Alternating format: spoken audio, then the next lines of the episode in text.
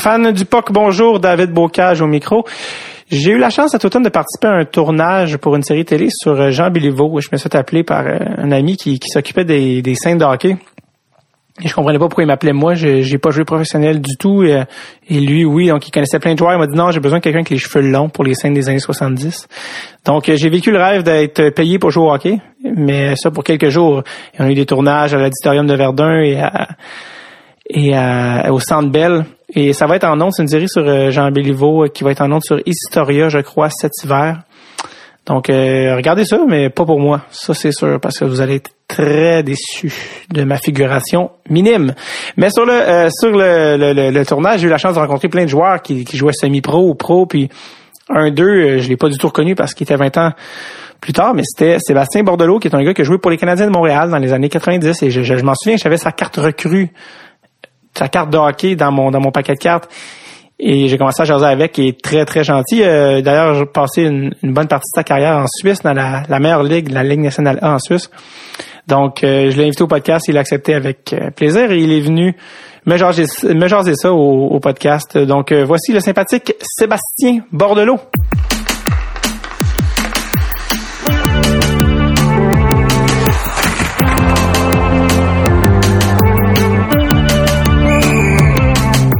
Avec David Bocage. Oh, salut, c'est Sébastien, ça va bien? Ça va très bien, merci. Yes. Euh, ben ça, probablement, ça, j'étais un peu bizarre. J'étais comme rencontré sur un plateau de tournage ouais. euh, de, de, Jean Béliveau, qui est une série qui va sortir à l'hiver sur Historia. Puis euh, je me demandais en fait, c'est que je te voyais sur la glace, puis j'étais comme c'est gars qui a pas de casque, pas d'épaulette, qui est un peu relax? Puis le gars à côté de moi, comme c'est Sébastien Bordeaux. Moi, j'avais une carte de hockey de toi quand j'étais jeune. Tu avais des pommettes rouges. Ouais, tu un, vieillir un, peu. un, début de barbe. J'avais aucune, aucune chance de te... Puis le pire, c'est que t'étais assis à côté de moi dans le vestiaire. Je te jasais comme si t'en étais. Comment toi, Nashville? J'avais aucune idée que tu parlais de... Je pensais pas, je pensais que je pensais que t'étais un comptable. Je, sais pas, je savais pas que t'avais, je savais pas que t'étais un joueur. Euh, Peut-être parce que je suis rasé avec une shape de comptable. Ouais, c'est ça. euh, écoute, euh, il y a des gars de, comme euh, Brett Hall ou des, des, des regarde Keith Ketchuk ou des gars qui ont pris leur retraite euh, récemment, tu ça va te, ça ouais, va te faire sentir un peu mieux. J'ai quelques amis qui ont après leur carrière, ils ont bien profité. ouais, c'est ça, la, la, shape change. Mais bref, euh, fait que c'est ça en fait, là j'en ai profité pour euh, que tu viennes faire un tour.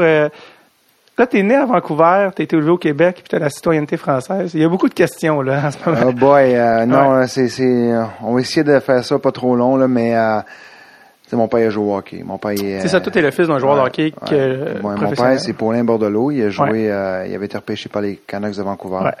Fait que, quand il a commencé sa carrière à Vancouver en, 73, si je me trompe pas, euh, ou 74. Euh, moi, je suis né en 75 à Vancouver. Il est resté là-bas euh, quelques années. Après ça, on a poursuivi.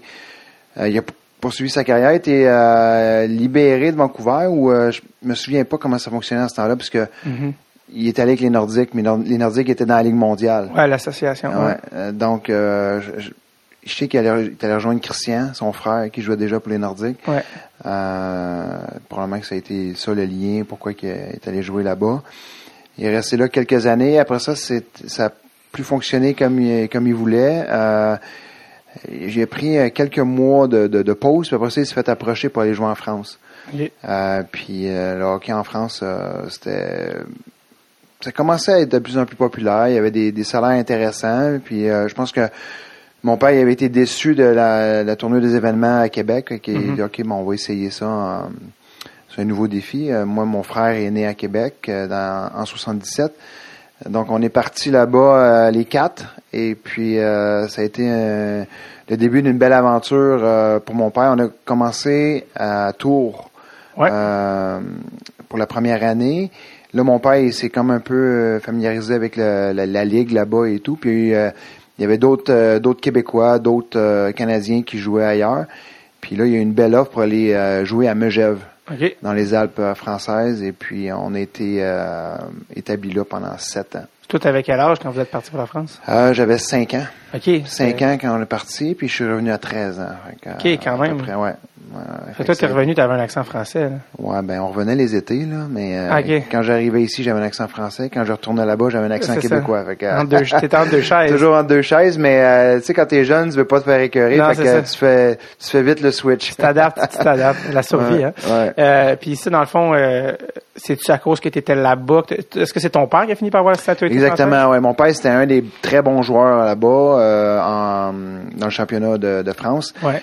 Euh, et puis là, ils, euh, ils ont, fait la demande pour sa na- naturalisation. OK. Et puis, euh, étant donné que le, le père de la famille euh, obtient la citoyenneté, toute la famille, euh, donc ma mère et les enfants l'ont obtenu, donc moi. Et euh, c'est pour ça que j'ai toujours eu gar- gardé mon passeport français, mais Ah ouais. je l'avais jamais renouvelé jusqu'à jusqu'à temps que je quitte moi-même pour l'Europe en tant que joueur. Donc ça a été assez compliqué de tout faire euh, Refaire ça. refaire ça Ouais. parce que quand je, quand je suis retourné en Suisse, euh, on m'avait dit que si j'avais un passeport européen, c'était plus simple. Ouais. Au niveau du visa et tout. Tu comptes pas comme un import aussi? Ou tu comptes... Euh, oui, En euh, Suisse, en oui. Suisse, au début, au début, dans les premières années, on comptait comme un importé. Mais par la suite, ils ont fait un règlement que je pense qu'on a été deux ans avec cinq importés en Suisse. Quand je suis arrivé au début, c'était trois, on est monté à quatre, après ça à cinq. Ouais. Et puis quand on était à cinq, euh, il y avait, avais le droit à trois Européens, deux Nord-Américains. Oh, OK. Donc là, le- mon, mon passeport était avantageux Ouais. euh, d'avoir un passeport français. Euh, fait que c'est- mais tout ça pour faire euh, les, les documents, ça a été hyper compliqué. Ouais. Je comprenais pas très bien. Il me demandait un certificat de naissance. J'ai dit, mais je peux pas en avoir. Je suis pas né en France. Ouais. Je suis né à Vancouver. Ouais. Donc, il y avait, puis c'est tout par papier. Il y a rien qui se fait par Internet, tout. Fait que faut que tu envoies des papiers. Tu reçois une, une réponse Par la poste. par la poste. Donc, c'est, tout est très, très long et très compliqué. Un coup que tout ça a été démêlé, donc les, tout ça est rentré dans l'ordre. Donc, c'est pour ça que euh, j'ai euh, obtenu la citoyenneté française à que- cause de mon père. Est-ce que tes enfants ont un passeport européen? Euh, ils Ou sont, pas- de passeport individuel. Ils sont sur mon carnet familial. OK. Euh, même chose pour ma femme. C'était pas nécessaire de leur faire faire un passeport. Peut-être qu'éventuellement, quand ils vont être plus vieux, ils vont faire la, la- la demande. Mais Ouais. si c'est un carnet familial, c'est tout comme s'il y avait leur passeport, parce que maintenant, mon, mon gars, il est plus vieux, il a 14 ans, ma fille a 11 ans, mais avant, on voyage, on voyageait, pratiquement toujours ensemble. Donc, Ouais. il n'y avait pas d'avantage à ce qu'il y ait un passeport français. En plus que mon fils, il est né aux États-Unis, donc il a un passeport américain, passeport canadien, avec un carnet familial euh, français. Ça faisait beaucoup, ça fait beaucoup de papier, Ouais. beaucoup de paperasse. Donc, euh, Est-ce que tu peux même avoir, tu peux-tu avoir un passeport, trois passeports, canadien, français, euh, euh, canadien, américain, français, c'est euh, possible, même? j'ai jamais eu de contre-indication qu'on, pouvait pas. Je sais qu'il y a des pays que tu peux pas en avoir plus que deux là, ou trois. Je pense qu'à un certain âge, en tant que tu dois décider. Ouais. Euh, je pense qu'à 18 ans, tu dois décider, mais je suis pas convaincu de ce côté-là. Toi, tu te sens plus français, canadien, québécois? C'est quoi ton, euh, toi, dans le fond? Non, ben, honnêtement, je, non, je suis canadien. C'est ça. Je suis canadien. J'ai, euh, je suis né ici. On, même si on a vécu en France huit ans, on revenait ici les étés. On passait Ouais. nos étés en Abitibi, à Rwanda, avec mes cousins et cousines. Euh, non, j'ai, euh, je suis- je suis canadien euh, avec- qui a eu la chance de vivre en France. Euh, Ouais. J'ai joué pour la France. Euh, je voulais Ouais. vivre ces expériences-là au championnat du monde. euh, Mhm. euh, les, les qualifications olympiques et tout. Avec ça, j'ai eu la chance, mais je suis, je suis un Canadien. Est-ce que c'était comment l'expérience c'était quand tu arrives à 5-6 ans en France, puis tu tu t'es là-bas, tu joues au hockey quand même là-bas? J'ai commencé à jouer au hockey là-bas. C'est ça? C'est là que j'ai mis mes premiers patins, évidemment. Euh, mais moi, je me souviens plus ou moins, mais mon père et ma mère me disaient qu'au début, à Tours, ça a été assez difficile.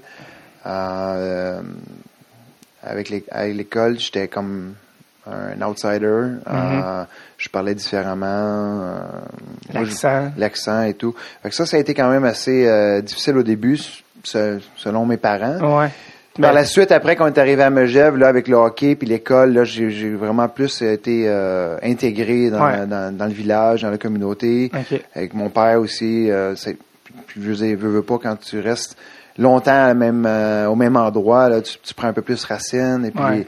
Les, les, les, amitiés euh, ils durent, euh, c'est quand même plus facile. Puis, Mais, t'en gardes un bon souvenir de des années en France. ah ça. ouais, ouais, super. J'ai encore des amis avec qui on reste en contact. Euh, ils habitent euh, presque plus à Megève, mais leur famille est encore là. Mhm. Donc, euh, on est retourné. Quand j'étais en Suisse en tant que joueur, je retournais à Megève une ou deux fois, puis euh, c'était agréable d'avoir des amis. Ouais. Ton père était-tu, s'occupait-tu du hockey mineur? Non, mon père il jouait. lui, mon père il jouait. Il était, il était super occupé. Et puis, euh, on avait quand même des bons, des bons entraîneurs. euh, qui, qui nous aidaient dans notre progression, mais c'est sûr que mon père, il m'aidait, moi, euh, individuellement, quand j'embarquais sur la patinoire. Il essayait de venir avec moi puis il me montrait des choses. C'est ça, parce que c'est, tu sais, je veux dire, il doit avoir des avantages à avoir un père qui est un joueur de hockey professionnel. Tu sais, il sait des choses, surtout en France, tu que au début des années 80, le hockey était peut-être pas autant développé qu'aujourd'hui. Non, exactement. Non, non, tout à fait raison. Puis euh, j'ai bénéficié de ça, c'est sûr et certain. Ton père te faisait des tutoriels privés sur euh, les Oui, oui, mais c'est sûr, il me montrait patiner, euh, lancer, euh, des, des- des habitudes de jeu dans les matchs. Il me disait quoi faire. Puis, euh, Ça a fait non, une fait- différence euh, dans le sens que Je pense que oui. je- pense que oui. C'est dur à dire ouais, par rapport à si j'avais si j'étais resté ici, euh, mon cheminement, mais Ouais. c'est sûr que c'était euh, non, c'était c'était le fun. J'ai bien aimé ça. Ah, c'est cool. Euh, t'as, t'as toute une famille de hockey. Toi, tes oncles aussi, c'est ça, c'est comme une genre de dynastie. Tes oncles ont joué dans la Ligue nationale aussi. A- c'est ça. Christian, euh, il a joué, pas me tromper, là, il a joué pour Canadien, il a joué euh, avec Saint-Louis, il a joué un petit peu à Winnipeg puis Québec dans la Ligue mondiale. Là. Si, je pense pas que j'oublie une équipe. Puis j'ai Jean-Pierre euh, aussi euh, qui a joué 11 ans à Chicago. C'est ça. Mais lui, il était repêché comme dans la première ronde. C'était un, gros prospect qui, Ouais. a fait une carrière. Jean-Pierre a eu une belle carrière. C'est Ouais. un joueur à caractère plutôt euh, défensif, mais une super belle carrière à Chicago. Fait que oui, on est, on peut dire qu'on est une famille de hockey. Puis après ça, quand ton père, lui, a eu fini de jouer en France, euh, vous êtes revenu au Québec, toute la famille? Ouais, on est revenu en 88. euh, puis mon père, il savait qu'il voulait être dans la, faire du coaching, faire, devenir entraîneur, parce que pendant quelques années à Megève, avant qu'il y ait la fusion avec euh, un autre village à côté qui est Saint-Gervais, Megève-Saint-Gervais, c'était une grosse rivalité. OK. Puis après, ils ont fait une fusion qui est devenue l'équipe du Mont-Blanc. OK. Mais les dernières années de l'équipe de Megève, il était joueur-entraîneur. Fait que, euh, comme, Ouais. dans, comme dans Slapshot. Ouais, c'est ça. le- ton père était le Reggie Dunlop. C'est ça, exactement. Fait que c'était pas mal drôle avec sa grosse barbe et tout. Fait que- Mais euh, quand l'équipe était fusionnée, là, c'était la ligue était vraiment compétitive. Là, il pouvait plus se permettre d'être euh, joueur-entraîneur. Là, il fallait que qu'il se concentre juste à jouer. Donc les dernières années, il, euh, il était seulement joueur. Mais euh, le fait d'avoir vécu ça, un joueur-entraîneur, il savait que je pense que j'aimerais bien entraîner. Fait qu'on est revenu ici. Euh, euh, je, je me souviens pas comment qu'il est- qu'il- qu'il- qu'il avait vu que le poste des Titans de Laval était disponible. puis Ok. Il, est allé, il est allé appliquer, euh, rencontrer la famille Morissette et puis euh, commencer sa, sa carrière de coaching avec les Titans de Laval. Toi, comme, comme tu sais, tu joues en France au hockey, tu sais, est-ce que tu pensais déjà à ah, j'aimerais ça être un joueur de hockey professionnel ou c'est comme J'ai ben, aucune- J'avais aucune idée. Écoute, C'est sûr que j'aimais beaucoup le hockey, mais euh, tu sais, en étant en Europe comme ça, là, euh, on n'avait pas Internet. euh, les seules, les seules choses qui pouvaient effleurer la Ligue nationale, c'était quelques magazines de hockey que je, on pouvait trouver à Tabagie euh, dans le village. Là. fait que euh, quand je revenais ici, ben la Ligue nationale était finie. Fait que je pouvais pas aller voir de match. Ah, c'est ça. J'étais pas, euh, j'étais pas vraiment imprégné de, Ah ouais, de c'est ce qui se passait ici dans- au niveau de la Ligue nationale. Quand je suis revenu, je savais même pas c'était quoi le Pee-Wee de A, le Bantam, le Midget, j'avais aucune idée. On est revenu, mon père a dit, gagne un camp d'entraînement là, pour une équipe de hockey, euh, je sais pas c'est quoi, euh, on, va, on va te mettre là. Puis finalement, j'ai- il y avait comme des tests. Fait que je, suis allé, j'ai pratiqué. Ouais. Ça a donné que c'était le Pee-Wee 2A de, dans ce temps-là, c'était les Olympiques de la Naudière, dans la région de la Naudière. Puis j'ai fait l'équipe. Euh, Est-ce que ça a été ma meilleure saison? Non, je pense pas. Parce que déjà, nous autres, en, en France, on jouait déjà contact euh, à Tombe Pee-Wee. C'est ça, ça commence Quand je suis arrivé, ben moi j'avais les mêmes habitudes de jeu. Je passais mon temps sur le banc des punitions. Euh, C'était pas facile. Là. Mon adaptation Dans, le sens, dans le sens que dans le sens que euh, t'étais habitué de frapper. C'est ça. Ok, mais eux, eux, il n'y avait pas de contact. Mais ici. non, ici ah, au. Pee-Wee, il n'y avait pas de contact. Ah, ok. Et puis le contact, encore. il commençait au bantam. Ah, c'est ça. Fait que moi, j'arrive ici, puis là, euh, je frappais, euh, j'étais intense, Ouais. je frappais dur. Fait que, je passais mon temps sur le banc de punition. Fait que c'était pas... euh, la première saison, ça a été assez euh, rock'n'roll. là. Après ça, Bantam, euh, je commençais à pogner, euh, à prendre plus de repères. Euh, puis tu vois, tout de suite après, mais je suis tombé midget 3. Mais j'avais aucune idée, là. Euh, tu sais, Ouais. J'arrive, Bantam 2A, après ça, hop, OK, on fait le Bantam 2A l'année d'après. Après le Bantam 2A, je, je savais pas c'était quoi. Finalement, OK, je, on, on parle avec les autres, puis euh, il y a le camp d'entraînement pré-camp du midget 3A. Il faut que tu sois là. OK, je m'inscris là. OK, passe le pré-camp. Arrive au camp, fais l'équipe. Fait que là, hop, OK, là, OK, là, après midget 3, c'est quoi? Ah, c'est junior majeur, OK. Eh, OK, on est OK, déjà rendu. ça, ça va vite, là. Fait que c'est... euh, T'as-tu vu une différence par rapport aux glaces? Tu sais, la glace européenne est plus grosse. Tu sais, toi, t'as, tout... Je l'ai pas senti. Tu l'as pas vraiment. senti? On, je, je sais pas. Je, je- pour moi, ça n'a pas été. euh, peut-être ça a été un facteur dans mon jeu. Peut-être que je jouais moins bien. Il faudrait demander à mon père, mais il me l'a jamais vraiment euh, fait remarquer ou Tu te souviens pas être arrivé ici et avoir fait comme Christy, il y a moins de place ou... Non. euh, Non, pas du tout. Puis est-ce que tu sentais que la, la- parce qu'on souvent ben, peut-être que c'est plus récent ça, mais que la, la formation des joueurs en Europe est plus basée sur les aptitudes individuelles, tu sais, le lancer, le patin, tout Ouais, ça? c'est, c'est plus, je te dirais, dans les 15, euh, 15 20 dernières Ok. années. Moi, j'étais déjà passé par là, mais puis en France, c'était- pas ça. Puis Mhm. je suis pas sûr que ça l'est. Ça commence à l'être de plus en plus, mais ce que tu parles, c'est surtout les, les, les- la Suède, Finlande, ouais, la c'est. Suède. euh, C'est les pays scandinaves, là. oui, puis le, même en Russie, puis euh, la Suisse aussi ont des bons entraîneurs qui viennent de l'extérieur. Il y a des bons entraîneurs suisses, mais ils ont beaucoup de d'entraîneurs euh, russes, tchèques euh, qui ont qui ont joué en Suisse, Mhm. qui sont restés là puis qui développent beaucoup des aptitudes individuelles. Fait que c'est c'est pour ça que la Suisse il figure quand même assez bien euh, au niveau mondial. Tu, tu, tu trouvais pas quand t'es arrivé tout en fond, tu y avait pas, tu sentais pas tant un décalage, tu étais juste comme bon ben t'as mis tes patins et puis ça a comme juste Je pense que j'étais quand même un bon joueur Mhm. parce que euh, étant donné que là-bas le niveau de compétition n'était pas très élevé, je jouais dans Ouais. plusieurs équipes. Ah, Donc euh, déjà Ouais, je jouais avec les plus vieux pour avoir être capable de, de, de, bien compétitionner pour vraiment parce que si j'avais juste joué à mon à mon mon, mon groupe d'âge à moi euh, je scorais 3, 4, 5 buts par match. Fait que là, vraiment, après ça, OK, on joue avec les plus vieux, avoir un peu de compétition. Fait que là, j'avais quand même beaucoup de glace. OK. Euh, ouais. probablement que ça m'a ça a aidé à mon, à mon développement? Ouais, tu profites d'un marché de hockey plus petit pour plus jouer dans le fond. Exactement. ouais. Tu es arrivé ici, une chose a mené à une autre. euh, finalement, tu te ramasses 3 midget 3, Ouais. juste avant le, le junior majeur. Là, tu commences à prendre conscience du, pas du star system, mais tu sais, de, OK, fait que là, dans le fond, si je continue, je m'en vais junior majeur, puis c'est de là que tu es repêché dans la Ligue nationale. Tu sais, Ouais, comme ben, déjà rendu. Je regardais même pas encore la Ligue nationale. C'est sûr que je me disais, ah, comme j'aime vraiment ça, puis euh, j'ai l'air d'être quand même pas pire. Peut-être, je peux peut-être continuer le plus longtemps possible dans le hockey. Mhm. Puis, il m'est arrivé midget 3, euh, mon année avec Alexandre Degg, Justin Thibault, on avait une belle équipe. Puis Ouais. là, tu, tu- commences à prendre les choses euh, un petit peu plus au sérieux. La Ligue midget 3, c'est, c'est, c'est quand même une très belle ligue. Puis, euh, j'ai eu une belle saison avec Alexandre Degg. Tu joues sur la Euh, même ligne que lui. Ouais, on a joué pas mal toute la saison ensemble. Il a été blessé un petit moment. Moi, j'ai été blessé un petit moment. Fait qu'on a manqué quelques matchs, C'est, mais... euh, c'est quoi ton souvenir d'Alexandre Degg à ce moment-là? ah, c'est un, c'est un bon gars. On avait bien du fun. Puis c'est un, c'est un, un joueur super explosif, très, très dynamique. Écoute, euh, Alex, il pouvait avoir euh, un à deux échappés par match tellement qu'il était rapide et il était explosif. C'était pas le plus élégant, mais tabarouette, il, quand il décidait qu'il passait en sixième vitesse, c'était toute beauté. Puis et, il était difficile à jouer contre, ça c'est sûr et certain. Parce qu'il il, était déjà probablement euh, sur le radar des équipes de la nationale. là. Oui, parce que ça, ça avait toujours été un joueur, euh, un très très bon joueur au niveau bantam, au niveau pee. Ça, avait été, ça avait été un joueur très dominant. Il ressortait beaucoup avec sa vitesse. Donc après ça, le test c'était est-ce qu'il va être capable de faire son midget 3 Oui, good. Ok, il sort premier, euh, premier de tous. Après ça, euh, junior majeur, il a continué une belle progression. Fait que, euh, c'est- il, a, il a bien travaillé pour arriver pour atteindre ce qu'il voulait atteindre. Puis Jocelyn Thibault aussi qui était là. Jocelyn, écoute, euh, Jocelyn, on, on avait joué un match ensemble, un match d'étoiles, puis oui. Euh, puis on était, on s'était liés d'amitié. Puis quand lui il jouait pour les sénateurs de Laval euh, avec euh, Éric Perrin puis Martin Saint-Louis, Ouais. on avait quand même euh, les sénateurs de Laval et nous Terrebonne, c'était pas très loin, les Olympiques de la donc on avait une belle rivalité. C'était, Ouais, c'est ça. c'était le fun euh, de, de vivre ça. Puis après ça, quand on, s'est revus dans le, au niveau professionnel, ça- c'est drôle de repenser à nos souvenirs de Ça jeunesse. boucle la boucle quand même. Ouais.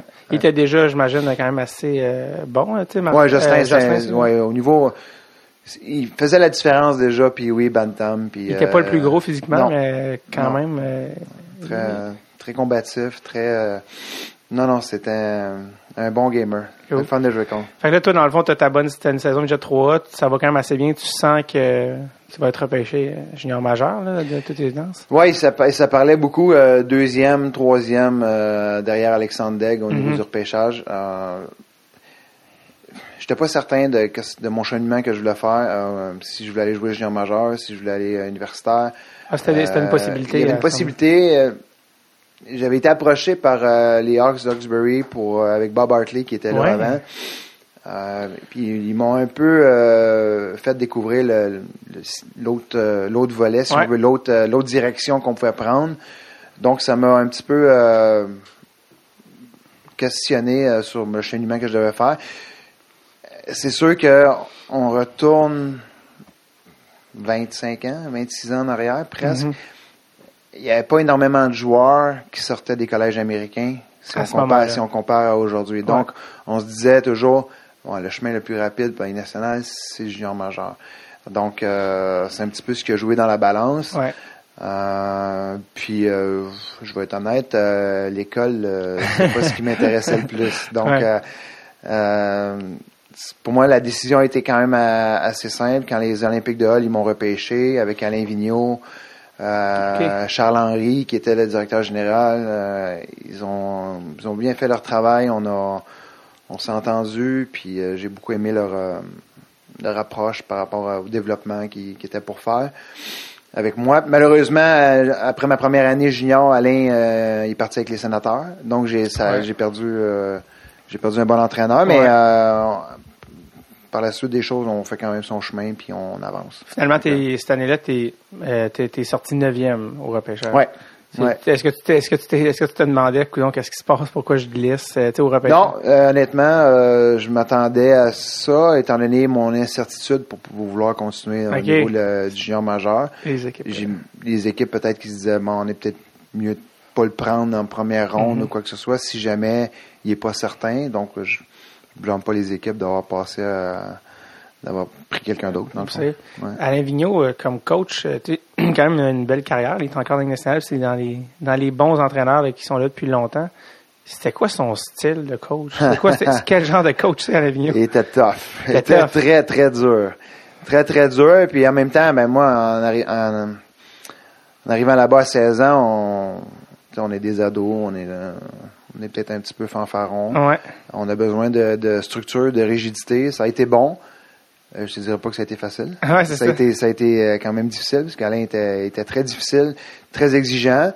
Mais euh, je pense que pour faire un joueur de hockey, il faut que tu il faut que tu il faut que l'en- l'entraîneur il, il tire euh, le plus possible de, de, de toi au niveau euh, engagement, Ouais. au niveau travail. Et puis c'est ce qui c'est ce qui c'est ce qui me demandait. Puis c'est ce que j'essayais de faire le plus possible. Euh, puis j'ai eu une super belle saison à 16 ans. J'ai eu quand même, euh, pour une première année, j'avais j'ai quand même pas mal de succès. C'est, euh, j'ai, tout sorti tes, même tes chiffres, c'est Gatineau. La première année, sous 58 en 62, qui est presque, presque point per game à 16 ans. euh, Ouais. C'est, ça, Non, j'ai une bien. très belle saison euh, à 16 ans, meilleure que presque à 17 ans. Mhm. Euh, Parce que, est-ce que tu- est-ce que tu penses que le fait que Vigneault est parti, ça te... entre autres. parce que ça entre reste... autres. Tu sais, quand il tient, là, tu sais... euh, Entre autres, ouais, quand Alain est parti, ça a été une autre dynamique avec l'autre entraîneur. et Je ne mets pas ça sur la faute de l'autre entraîneur. Euh, Moi-même, je- la deuxième année, peut-être que j'étais plus confortable. Euh, on a moins, moins le couteau entre les dents, Ouais. un petit peu plus confiant. La confiance est bonne, mais il faut pas que ça nuise à ton éthique de travail et tout. Fait que on a euh, après ça, on a réajusté les, les choses. Puis euh, ma troisième année, puis ma quatrième année, ça a été beaucoup mieux.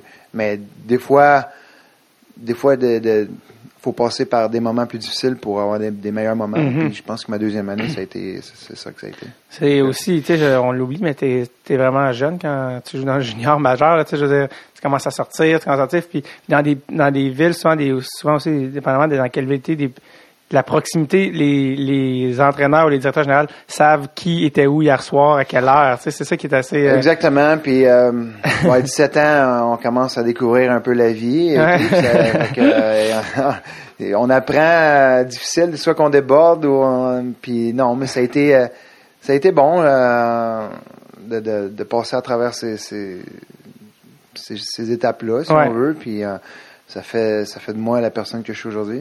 Ouais, exact. La, la deuxième saison que, que tu as à 17 ans, euh, tu fais euh, 57 en 60, euh, à peu près euh, similaire un peu à ta, à ta première saison. Là, par exemple, c'est ton année de repêchage. Ouais. Fait que là, tu te dis-tu, eh là là. euh, Ouais, j'ai- non, c'est. Je te dirais que, euh, si je me souviens bien, j'étais j'étais classé un petit peu plus haut que qu'est-ce que je suis sorti Ok. euh, 73e au total.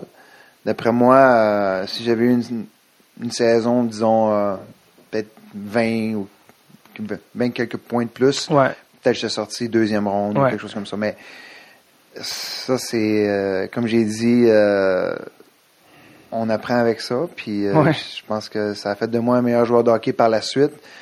Euh, pour peut-être pour avoir indirectement ou sans le vouloir pris les choses un peu plus à la légère. Ouais. Quand on revient de deuxième année, après une- la première année que tu as eu quand même un certain succès, c'est la, la nature humaine. Ah, ça va être un petit peu plus facile. Ouais, c'est ça. J'ai déjà passé à travers ma première année. Ouais. J'ai déjà joué dans toutes les arénas. Je suis plus grand, je suis plus fort physiquement.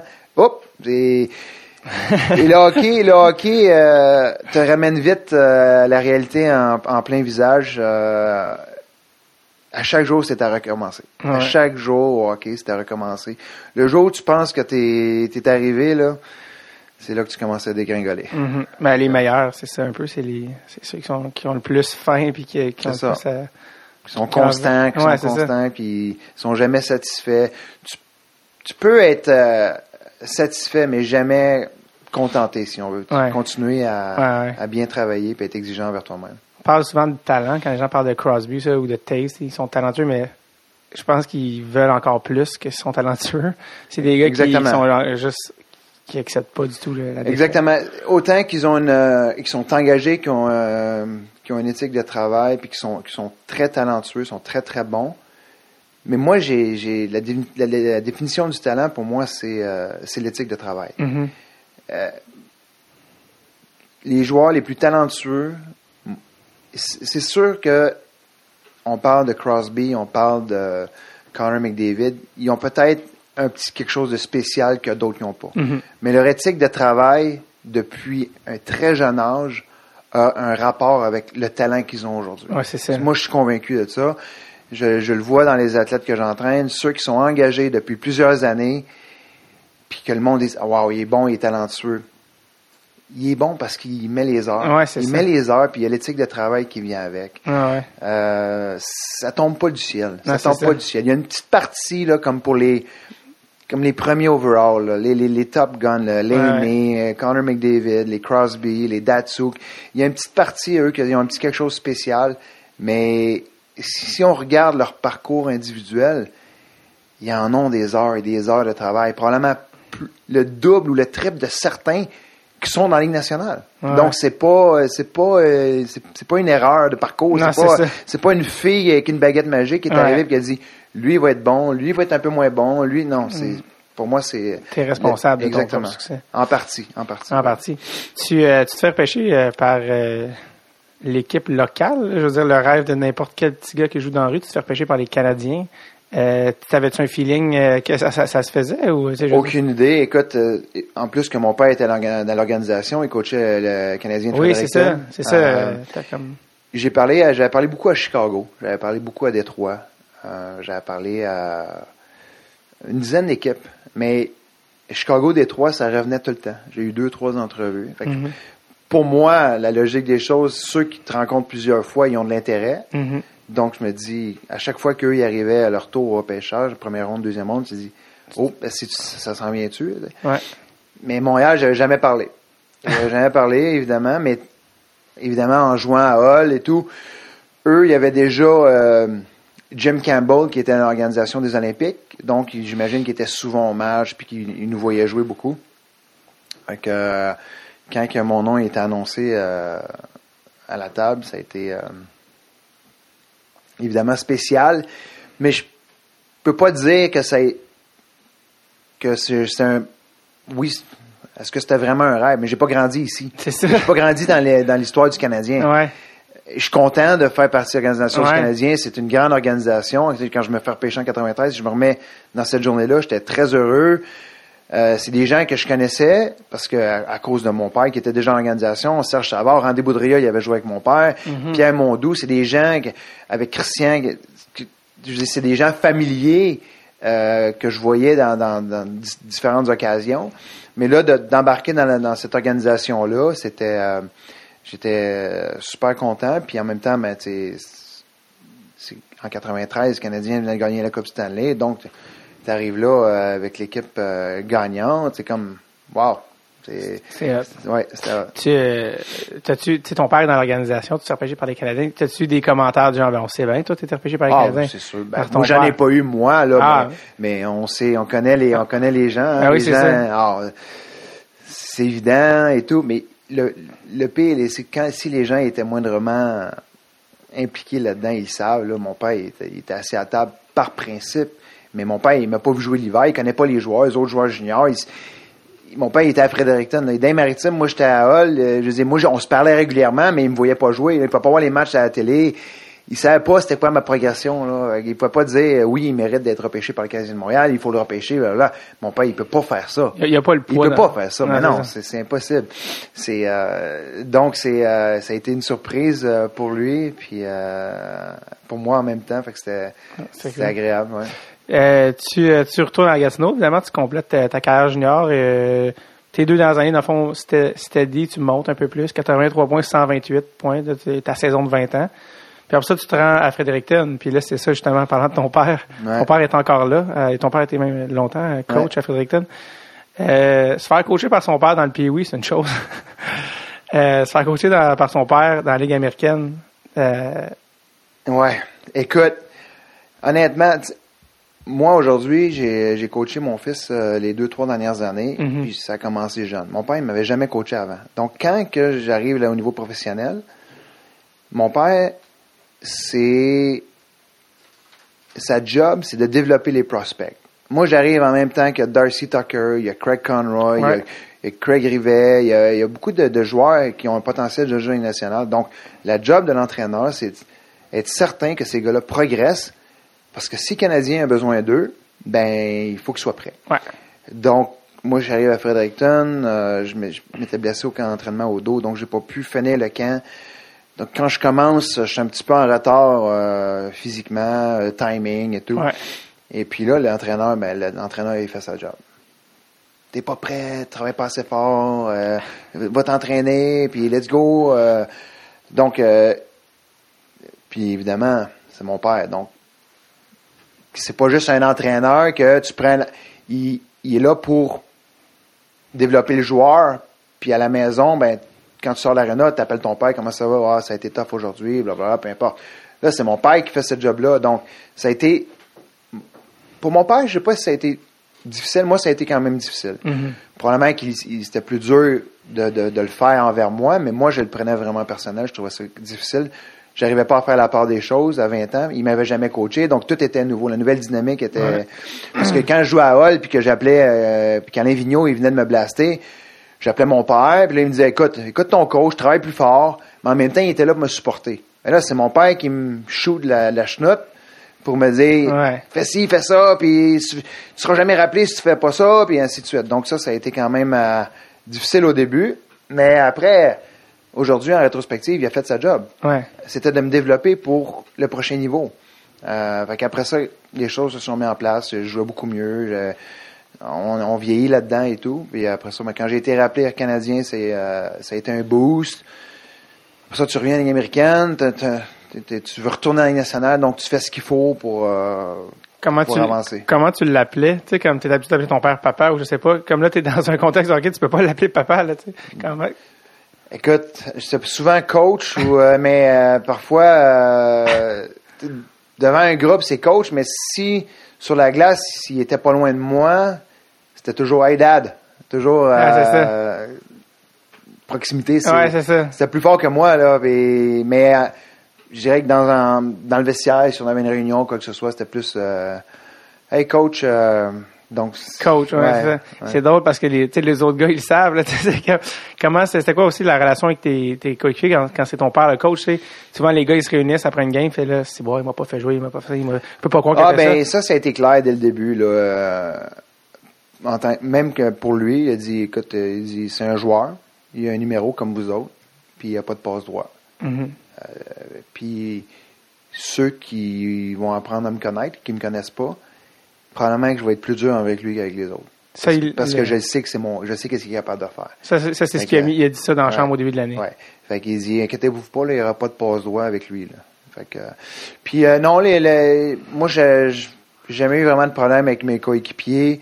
Euh, peut-être que oui, ils avaient, ils avaient une écœurantite aiguë de mon père par moment, puis Mhm. moi aussi j'en avais une. Fait que on était ça. dans le même bateau de ce côté-là. C'est ça, tu sais. Parce que, est-ce que des fois, tu sais, si un gars va te voir et il dit, Ah, je peux pas croire le coach, il fait ça, tu fais, hey, arrête, c'est mon père. Non, parce que la- la- la- je suis capable, je suis capable de faire la différence entre le gars qui critique le coach ou il critique la personne. ouais. Puis, tu sais, on, à quelque part, on fait. Il n'y a, pas un joueur qui n'a pas, euh, qui a pas euh, argumenté ou critiqué. Ouais. Colin, je suis pas d'accord avec lui ou peu importe, euh, ainsi de suite. Puis, euh, une chose que que Paulin était vraiment bon là, dans son coaching, c'est qu'il essayait d'être juste. Mhm. Peut-être qu'il était, t'es- en tant que joueur, tu n'étais pas toujours d'accord avec X, Y décision, mais Ouais. il essayait d'être juste. Puis je pense que euh, un entraîneur qui veut faire une, une bonne et longue carrière, si tu es capable d'être juste avec tes joueurs, tu vas avoir du succès. Puis toi, tu, comme ton rôle sur l'équipe, t'étais-tu dans le top 6 des attaquants? C'était ça ton rôle? Pas mal, ouais. Pas mal. Euh, au début, c'est ça, je ne l'étais pas. Fait que c'était de trouver une façon de, Monter. de, de devenir. Euh, surtout que dans ce temps-là, dans les Américains, on jouait à 18 joueurs. Donc, euh, Ok. 18 joueurs avec les deux gardiens.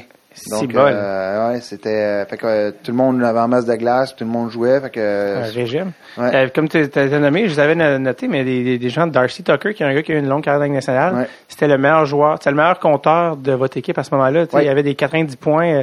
parce qu'il s'est fait connaître dans la nationale pour dans un rôle de petite peste puis de dérangeur, mais il y avait des c'était des excellents joueurs de hockey. Là. Craig Conroy, euh, Ouais. Oleg Petrov. Euh, plus tard, il y a eu Théodore Rivet, Vaucan. Ouais, ouais. t'as eu des. Non, non, mais on avait des, on avait des bons qui- joueurs, on avait une belle Ouais. équipe. Puis euh, juste pour revenir sur Darcy. Darcy, écoute, il a gagné trois ou quatre coupes mémoriales. C'est, un joueur avec euh, avec Kamloops. Puis c'est vraiment un bon joueur. C'est un fabricant de jeux qui avait, il avait pas froid aux yeux. Aux yeux. Quand, quand, quand il est arrivé dans la Ligue nationale, euh, il est devenu une petite peste un peu. Mais si on regarde son jeu en tant que tel, c'était un sacré passeur. Puis euh, Mhm. euh, je pense qu'il a gagné une ou deux médailles d'or aussi au championnat du monde, si je me trompe pas. Ça a été un très très bon joueur junior, puis une belle carrière euh, au niveau de la Ligue nationale, moins en termes de points si on veut, mais il a quand même joué, Ah. il doit avoir joué 500-600 matchs, c'est pas plus. Ah, certainement. Puis, que- puis il y avait des meilleurs chiffres que je pense que ce qu'on pourrait penser Oui. Que, Ouais. si on les regarde. Ouais. Euh, il est arrivé quelque chose euh, d'assez euh, spécial pendant que ton père te coachait euh, américaine. Ton père, lui, a pris sa retraite euh, justement début euh, 80. Puis, euh, ben, en fait, il a déjà joué en France plus tard, mais joué Ouais. Ligue nationale, ça faisait un certain temps qu'il jouait plus. Puis, euh, si tu regardes les statistiques à ton père, il y a un, un gros trou après. Il prend sa retraite, il y a un gros trou. Puis, il a rechaussé les patins pour Fredericton. Ouais, Euh, et le joueur-entraîneur est encore présent, lui, ouais évidemment. c'est ça, évidemment. il a rechaussé les patins à 43 ans. Toi, maintenant, t'as quel âge? 41. Bon, tu vois, même toi, t'es euh, plus jeune que, que lui à, à l'époque.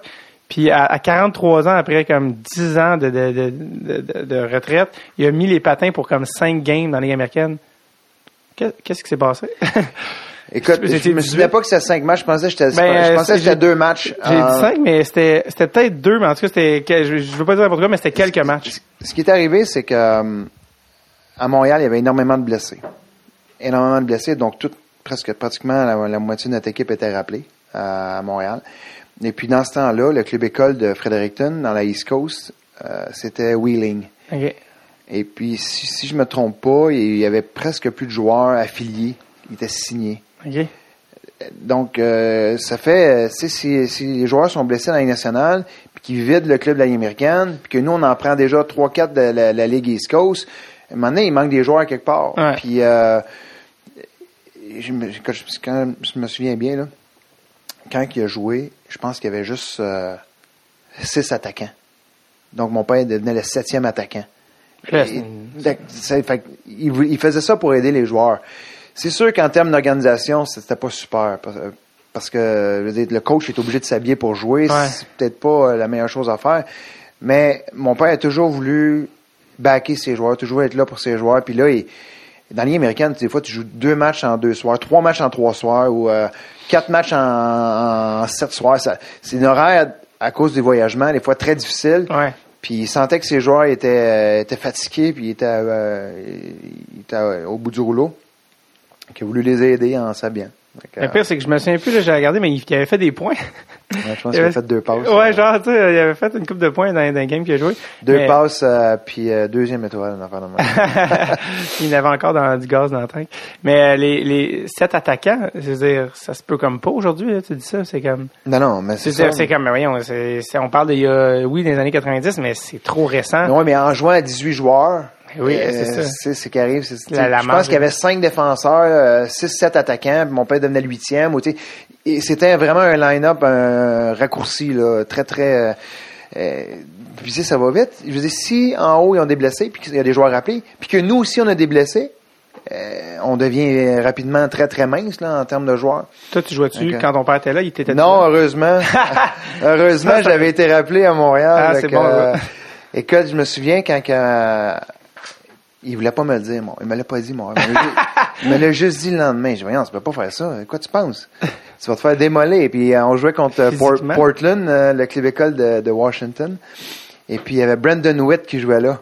Oui, Brandon Witt. Puis, euh, mon père, il dit, il m'a- après il dit, il dit, il est venu me frapper, là. Je pense que mes deux épaules lui sont touchées. fait que, là, tu rejoues-tu de main? Il dit, non, je, je joue plus, là. c'était, c'était déjà fini. Ouais. Ah, c'est bon, mais quand même, juste de. Sais, c'est. euh, Pourtant, ça fait pas si longtemps, pour moi, les années 90, mais de penser qu'un gars qui a pas joué fait Ah, je vais m'habiller une game aujourd'hui. ça- ouais, mais connaissant, connaissant mon père, euh, c'est, euh, mon père est super en forme. Mon père, il, est très, très orgueilleux, il se tient en forme, il, aujourd'hui, il a 63 ans, puis il est plus en forme que moi, je pense. Ah ouais. hein? Non, non, il, s'entraîne beaucoup, c'est quelqu'un très, très fier, puis euh, non, c'est, donc pour lui, de, mettre, de mettre les patins, c'était juste une chose normale pour pouvoir aider ses joueurs. Euh, tu euh, as eu des bonnes saisons à Fredericton, tout le temps plus qu'un point par match, puis euh, tu te faisais rappeler sporadiquement à Montréal. On, est, parle de dans les années 96, 97. Euh, 97, 98, là, tu joues juste à Montréal. C'est, positif, tu restes dans la ligne. 14, 14 points en 53 games. Et la saison finie. Et puis euh, là, euh, la Ligue nationale procède au repêchage d'expansion. Il y a des nouvelles équipes qui arrivent. Les Prédateurs de Nashville. Et euh, y a-tu aussi une autre équipe ou c'est ah c'est y a-tu juste Nashville ou il y a aussi euh, Minnesota? C'est plus tard hein, je pense qu'ils vont arriver ouais. Minnesota c'est plus tard fait que là c'est Nashville qui ont euh, qui repêchent euh, David Leguan cette année-là Ouais. avec leur premier premier euh, le deuxième au total après le Cavalier c'est leur premier joueur qui repêche et là tu te ramasses en Nashville, tu es échangé contre ce qu'ils appellent des considérations futures. Probablement euh, une douzaine d'hockey. Ouais, c'est ça. euh, un, un bol de chips, sel et vinaigre. Euh, fait Au là- ketchup, il n'y en, a Ouais, pas- en a au Tennessee des chips au ketchup. Non, c'est ça. Là, que, comme t'es rendu à un point où qu'est-ce qui se passe? Tu- Est-ce que tu sais que ça achève avec le Canadien ou pas du tout? Aucune idée. Non, non, Non, moi j'ai fini ma saison à Montréal, mais je me prépare, je m'entraîne pour, pour une autre saison. Je me souviens, euh, j'étais euh, à l'autre euh, à l'autre côté du pays, à Victoria, en Colombie-Britannique, OK. euh, avec ma femme. Et puis euh, je reçois un coup de téléphone. Je me souviens comme c'était hier, je suis au bord de la mer, euh, sur une falaise. sur le bord d'une falaise, on, on, on se promenait, on prenait une marche, puis le régent il m'appelle, il dit euh, Sébastien, on, on vient t'échanger au prédateur de Nashville, il tenait vraiment à t'avoir, euh, donc euh, merci et bonne chance. T'es tombé en bas de la falaise? ben ma mâchoire euh, Elle restait elle là. drop, là, mais euh, non. euh, la manière qu'il m'avait dit ça, c'est comme Nashville me voulait vraiment, donc euh, je trouvais ça intéressant. Mhm. Puis par la suite, ce que j'ai su, c'est que Barry Trotz, qui lui coachait à Portland, Ouais. justement, euh, j'avais eu un match de cinq buts euh, contre eux euh, l'année d'avant.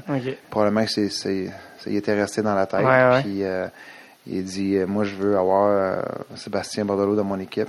Fait que, euh, ça a été le, le- début d'une belle aventure avec les prédateurs. Euh, c'est sûr qu'on part de un des plus gros marchés euh, de hockey Ouais. au monde. Puis arriver à Nashville, qu'ils ont aucune idée c'est quoi le hockey. Ben, ça, littéralement, là, ça commence. Fait que c'était vraiment euh, vraiment un choc culturel, mais euh, euh, ça a été vraiment incroyable. La- L'accueil qu'on a eu des gens là-bas, le, le, le- le dynamisme euh, que les gens nous donnaient de ce côté-là. Ouais. Euh, les gens, ils avaient aucune idée du hockey, mais ils venaient s'amuser. Ils venaient s'amuser, puis ils venaient nous encourager, peu importe ce qui arrivait. Mhm. Eux étaient contents d'avoir euh, la Ligue nationale à Nashville. Juste avant qu'on poursuive avec Nashville, je- tu me fais penser, tu sais, il était à Montréal dans les années euh, Régent Hall, Mario Tremblay, Mhm. Qui était, euh, looking back, un peu les, les, les années noires, tu sais, c'était un peu l'après Patrick Roy, euh, Ouais. c'était des années difficiles. Euh, Régent Hall avait jamais été dans un poste de direction, Mario Tremblay avait jamais coaché de sa vie. C'était un peu euh, spécial, euh, même Mario Tremblay aujourd'hui dit je peux pas croire j'ai été coach, ça avait pas rapport que je sois coach, je- pas compétent pour ça. C'est quoi ton souvenir justement d'être là? Écoute, moi, tu sais, quand t'arrives, t'as 20 ans, 21 ans, tu, tu veux faire ce que le coach te demande, tu veux essayer Mhm. de performer le plus possible. Puis moi, Mario, j'aimais beaucoup son énergie, euh, que ce soit euh, par moments positif, par des fois par, par moments plus négatif, mais Mario, il voulait une performance. Il voulait que les gars travaillent puis qu'ils se vident le cœur. Il a joué, il a fait sa carrière comme ça, puis il s'attendait à ça de tous ses joueurs. Fait que pour moi, euh, moi, ma- mon court séjour à Montréal euh, avec Mario, ça s'est quand même bien passé. Euh, J'ai rien à dire. Euh, euh, c'est sûr que aujourd'hui, probablement que, comme tu dis, lui-même il dit là, que c'était quand même une, un énorme défi pour lui en n'ayant jamais coaché. Arriver là, puis tout ce qui s'est passé avec Patrick, c'était comme beaucoup de beaucoup d'adaptation, beaucoup de, de, de, pression et tout. Mais euh, écoute, euh, aujourd'hui, Régent, Mario, euh, probablement que c'est des c'est devenu des meilleures personnes à cause de tous ces événements-là. Euh, après ça, quand Mario a continué au Minnesota, je l'ai eu là-bas. Ouais. J'ai tout de suite vu la différence. Il était déjà euh, il était assistant avec Jacques Lemaire, mais on voyait que c'était quelqu'un de plus confiant, de plus de plus à l'aise dans son rôle, euh, avec quelques années d'expérience derrière lui. Est-ce que c'est des gars, est-ce qu'il était respecté par les joueurs? Euh, tu sais, euh, Régent, Régent Hull, pour euh, le, le public, c'est un peu un personnage, tu sais, il parle un peu du nez, euh, son surnom c'est Peanut, tu sais, je veux dire, le gars, il... Oui, c'est sûr. Au début, au, début, pour les plus vieux, ça a été, je pense, que ça a été difficile. Pour moi, qui est jeune, qui commençait, puis Hum, moi, Régent, je veux dire, j'ai grandi avec ses enfants. On, allait, on faisait les écoles hockey ensemble. La famille Hull, c'est des, c'est des gens proches de, de, de ma famille. Donc, pour moi, Régent, c'est quelqu'un de familier, mais au niveau du hockey, il fallait que je le respecte. C'était mon boss. mhm. Euh, Est-ce que les plus vieux trouvaient ça différent et nouveau et bizarre qu'il soit là? Parce que euh, avant qu'il ait ce poste-là, il travaillait chez Molson, puis c'est lui qui s'occupait de la tournée de Balmol, des Ok. Canadiens. Ouais. Donc, c'est complètement une autre dynamique. Là, là il, Oui. il s'occupe de la tournée de Balmol, puis les gars, ils, ils font un match à Balmol, puis là, ils, ils font un souper là, et là, tu sais, c'est une, ambiance euh, agréable et le fun, Ouais. c'est pendant l'été. Là, il s'en vient euh, directeur général du Canadien de Montréal. Et là, euh, il y a comme une- Ah un ajustement à faire là, dans ton dans ton dans ta perception de, de- des choses, comment tu vois euh, Régent. Ouais. Donc, je pense que pour les plus vieux, ça a peut-être été plus difficile. Moi, je suis arrivé, j'étais jeune, puis je voulais faire ma place, peu importe qui, qui était en place. Ah, ouais. Pour moi, c'est, c'est- ça changeait rien, là. Tu, euh, tu te ramasses à Nashville, nouveau départ, euh, nouveau tout, là, t'es- tu déménages, à, tu déménages à Nashville, puis là, ben là, c'est comme, c'est excitant parce que, tu sais, ils te voulaient vraiment, puis tu sais que tu vas avoir du temps de glace, puis dans une équipe où tu es voulu. En même temps, tu sais que l'équipe, elle se rendra pas en finale de la Coupe, là, vous commencez, c'est une équipe d'expansion. C'est difficile, les équipes d'expansion, là, tu ramasses les restants des autres équipes, tu, tu pognes un choix au repêchage, puis tu sais que tu vas être, tu- ça se construit sur des années, là, tu sais. Ouais. Fait que là, t'arrives là, t'arrives là dans quel état d'esprit, comme, c'est quoi, là, le début à Nashville? Écoute, juste, juste avant, Ouais. tu m'as fait penser, Ouais. je reviens sur euh, l'épisode avec Mario, parce que mon premier match dans la nationale, c'était le retour du Canadien au Colorado après l'échange Oh. contre Patrick Roy. Ah, Fait que ça, c'est mon premier match qui est passé assez, euh, assez sous silence et assez discrètement. Mais je me souviens, mon premier chiffre dans la Ligue nationale, quand Ouais. j'embarque sur la glace, j'ai Joe Sakic, Peter Forsberg, puis euh, Valérie Kaminski qui sont en avant de moi. Hmm. La, la mise au jeu est en zone neutre, est devant le banc des joueurs. Puis là, il y a Mario qui me fait signe, faut que je change. Fait que, après ta mise au jeu, si tu la gagnes, qu'on fait un, un regroupement puis qu'on avance euh, en zone neutre, il faut que il veut que je change parce que il veut mettre une autre ligne contre la ligne à Forsberg, Ouais. Sakic et compagnie. Fait que là, moi, je me, ça va vite dans ma tête. Là, c'est mon premier chef. Là, je dis, si je gagne ma mise au jeu, je suis obligé de changer vite. Fait que là, qu'est-ce que je fais? Est-ce que je la perds ou pas? Finalement, je l'ai perdu. Fait que j'ai resté un peu plus longtemps que 10 secondes sur la glace. Sauf c'était pas ton choix de la perdre. C'était pas moi. Eh ben, j'aurais peut-être pu essayer un peu plus, mais je voulais rester un peu. C'était Ah, mon premier ça. chef. C'était mon premier chef dans la Ligue nationale. Fait que c'était, euh, c'était pas mal drôle, ça. T'arrives, t'arrives face à Joe Sakic. Ouais. Sinon, c'était, mémorable. Quand t'es revenu au bain, t'as-tu dit, j'avais dit plus vite? Non. non, non, c'est correct. mais non, mais oui, pour revenir à Nashville, c'est vrai que euh, on était les rejets de- des autres équipes. Ben, c'est tough. Euh, mais on, je ne sais pas si c'était voulu euh, de la part de l'organisation des, des prédateurs, mais on avait vraiment des bons gars. Vraiment, c'était tous des bons gars. Puis la Les- les- chimie, la chimie d'équipe, elle, elle a pris là, ça a pris euh, deux semaines, puis les gars se tenaient. C'était qui, les, c'était qui les, les leaders? C'était qui le... ben, il y avait Tom Fitzgerald qui était notre capitaine. On avait euh, Darren Turcotte qui était là. Cliff euh, Ronning. Cliff Ronning était là. Il y avait, on avait des bons vétérans qui, euh, Bob Bogner, euh, qui, qui, qui, qui tenaient les choses en place, puis que les, les jeunes ils suivaient. Puis tout le monde voulait, tout le monde voulait prouver. Tout le monde allait dans la même direction. Tout le monde voulait prouver qu'il qu'il- qu'il appartenait à la Ligue nationale, qu'il voulait avoir un poste régulier. Puis c'était un énorme défi à chacun individuel, mais aussi au niveau collectif, en tant qu'équipe, de- d'essayer de faire avancer cette, cette équipe-là, dans cette organisation-là, dans la Ligue nationale. C'est comme si le fait que vous vous ramassiez tout là, vous aviez tout quelque chose à prouver. Exactement. Exactement. Puis euh, David Poyle, Barry Trotz, puis tout son coaching staff, ils ont fait euh, un super bon travail. Euh, c'est pas pour rien que Barry Trotz est resté là. Eh, c'est ça, en fait, c'est 20 ça. ans. C'est pas. euh, Je voulais t'en parler parce que David Poyle est encore aujourd'hui à ce jour, en 2016, euh, 18 ans plus tard, le directeur général des Prédateurs Nashville. Il est le seul de l'histoire. Trotz était le seul coach jusqu'à il y a un an ou deux. Ouais. Euh, toi, tu l'as eu comme coach. Dire, coach en nationale, c'est une, une durée moyenne de deux à trois ans que tu dures par équipe. C'est très difficile. C'est un taux de roulement très élevé.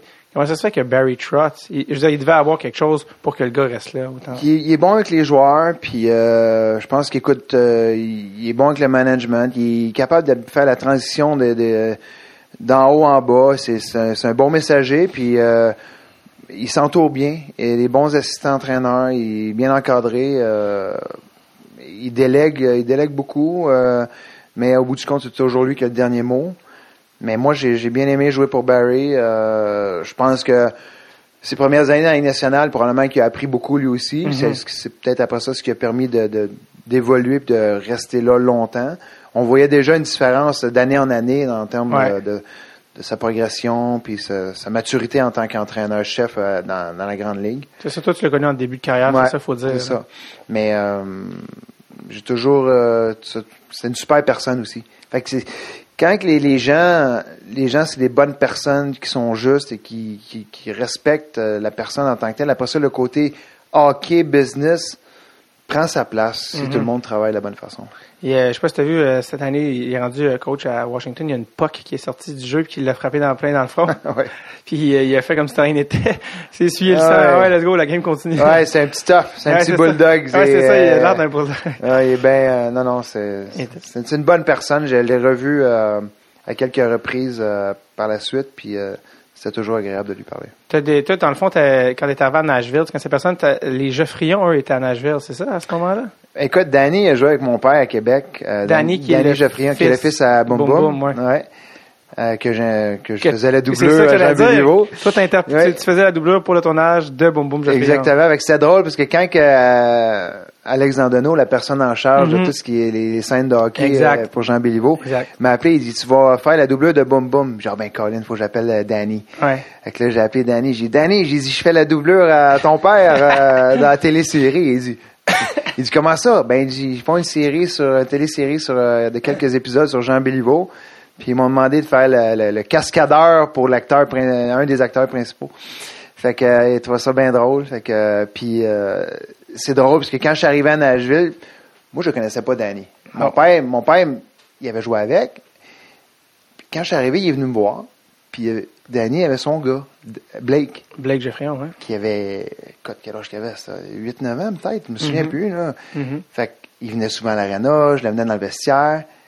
Fait que, tu sais, j'ai quand même eu une belle, une belle relation avec les, les Mhm. Geoffrions. Euh, après ça, moi, je suis parti. Puis après ça, Blake, Colin, il a évolué. Et, Il a joué lui-même dans il a la joué Ligue lui-même dans la nationale et tout ça. Puis jusqu'à il y a deux, trois ans, quand je suis revenu à Stu Grimson, euh, qui s'occupe des anciens maintenant euh, des Prédateurs, Qui est lui-même un ancien joueur. qui est un ancien joueur. Il a joué longtemps euh, à Anaheim. Euh, ben, il a fait plusieurs équipes même, mais il a fini à Nashville. Puis maintenant, c'est lui qui est le, le color analyst là, Ouais. avec les ah ouais, Prédateurs. le, le descripteur des matchs. Ouais, avec. Pete Weber. Ouais, ok. Et puis, il s'occupe des anciens. Fait que quand il nous a fait venir pour une réunion d'anciens, Blake était là. Fait que là, euh, puis là, c'est lui qui a pris mon gars. J'étais avec mon Ah gars. ouais, c'est ça. Puis là, il a fait faire le tour euh, de vestiaire. Puis, euh, là, c'était, c'était- Comme disait le roi lion de Circle of Life. C'est ça. C'est, non, mais c'est vrai, c'est, euh, c'est drôle. Fait que, Wow. euh, Geoffrion qui s'est lui-même ramassé avec le Canadien de Montréal. Exactement. Ligue, euh, Malheureusement, il est obligé d'arrêter de jouer à cause de, Ouais, il y a une blessure euh, au cou. au cou et à la tête. À la tête, ouais. Mais il est resté dans le hockey. Et maintenant, il est dépisteur, je pense. Oui, il est dépisteur pour Columbus, euh, puis il est impliqué aussi au niveau de euh, Hockey USA, Mhm. euh, au niveau du développement des, Mhm. euh, des jeunes joueurs. Ouais. Donc, euh, Ouais, c'est- Ça reste euh, ça reste dans la famille. Parce que Ouais. ça, en fait, c'est que Boum Boum Geoffrion, je pense qu'il avait déménagé aux États-Unis pour du coaching. tout Ça fait que ses enfants, Je pense que c'était à Atlanta. si je me Atlanta, il coachait à Atlanta, Ouais, puis le fond, Par la suite, euh, Danny s'est retrouvé à Nashville. euh, c'est ça. Ses enfants, j'imagine, euh, Danny, tu, tu leur parles en anglais, j'imagine, ou en français? Danny en français, euh, son épouse est bilingue, mais, mais Blake est mieux en anglais. Ouais, lui, il est Ouais. littéralement américain, là, Ouais. vraiment born and raised.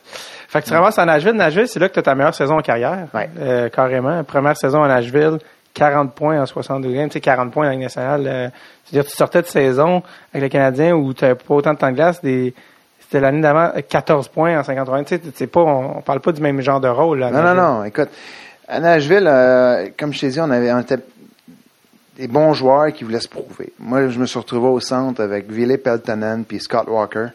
Et puis, on était une ligne hyper rapide. Euh, Ville Peltonen, c'est un joueur extrêmement talentueux. Mhm. Scott Walker, c'est un joueur qui est tough. Euh, on avait vraiment une belle ligne. Euh, moi, je jouais pas sur power play. Scott Walker, de temps en temps, mais Ville Peltonen était toujours sur power play. Il, était- il avait des mains, euh, des mains extraordinaires. Puis, mais on jouait beaucoup contre les lignes, les grosses lignes adverses. Donc, ça nous donnait beaucoup de temps de glace. Puis moi, puis Scott Walker, on tuait les punitions, on jouait en désavantage numérique. On était extrêmement rapide, on coupait des jeux. Ça a été une- les- si tu regardes les trois, on a eu 40 points cette saison-là. Quand même. Donc, c'était vraiment une, euh, on a eu vraiment une belle ligne. Euh, c'était vraiment cool et puis euh, c'est juste décevant qu'à la fin, euh, un match avant la fin de la, de la saison, je me suis blessé. OK. Fracture euh, des vertèbres, c'est 5, c'est 6.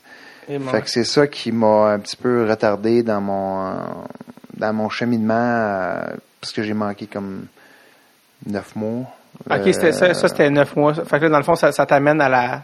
Tu manques au début de la saison prochaine. J'ai commencé en janvier, euh, si je me trompe pas, janvier euh, Yes, bon. mi-janvier de l'année c'est quoi Ben, le- c'est ça, dans le fond, c'est deux... Euh, quatre- t'as commencé en janvier 2000, c'est ça que ça veut dire? C'est ça. Fait que ça, ça a été bien tough. J'ai eu bien de la misère à revenir de cette blessure-là. Euh, C'est bol, ça veut dire que là, pendant ce temps-là, toi, tu n'étais pas sur le tapis roulant. Là, Tu avec les, les vertèbres, tu peux-tu t'entraîner quand là, j'ai été... Euh, j'ai recommencé à m'entraîner en septembre. OK. septembre, octobre. Mais j'avais. Sais, on se dit tout le temps, les joueurs de hockey, ils s'entraînent pas, mais l'été, on est très, très actifs. Ouais. Je veux dire, on s'entraîne une partie. Même si, mettons, Je dis, OK, je prends un mois ou deux semaines off de pas d'entraînement, Ouais. mais je vais aller jouer au golf, je vais jouer au tennis, euh, je vais aller prendre une marche, je vais faire du ski nautique, je vais faire... On est très actif en général, OK? On- quand on parle de training, c'est faire de la musculation, c'est faire, Ouais. la, faire de la natation, euh, faire euh, du jogging, faire du vélo euh, intense. C'est ça, faire du training. Mais on est, on demeure, moi, je demeurais toujours Ouais, très, très actif. Ouais. Mais là, avec ma blessure, je ne même pas rien faire. Donc, c'est la première fois de ma vie que j'étais zéro actif. Là. Donc, je- tous le- les muscles de, de- de partout, là, les jambes, le corps, euh, juste le- ben, en fait mon cou, c'est sûr avec mon cou, parce que j'avais un collet cervical, on, on perd euh, on perd énormément de, de juste euh, rien faire. N'importe qui qui s'entraîne le sait que c'est difficile de gagner soit de la, la- du cardio ou soit de la force. T'arrêtes deux semaines, c'est comme si t'avais jamais rien fait. C'est puis là, on- j'avais arrêté. euh, écoute, mon opération a été avril. J'ai arrêté mai, juin, juillet, août. Quatre, trois, quatre mois à vraiment rien, rien, rien faire. Ce que tu n'as jamais fait de ta vie. Ce que j'avais jamais, jamais fait. Puis c'est le- les, les vertèbres ici, c'était dans le cou. Ouais. Ça, c'est qu'est-ce qui est arrivé dans le fond? euh? Euh, C'était contre les Kings. euh, j'ai voulu déborder, puis moi, je j'étais encore un petit joueur, là, mais dans le, dans les temps, dans le temps, j'étais encore plus petit parce que les gars étaient plus gros, là, plus grands.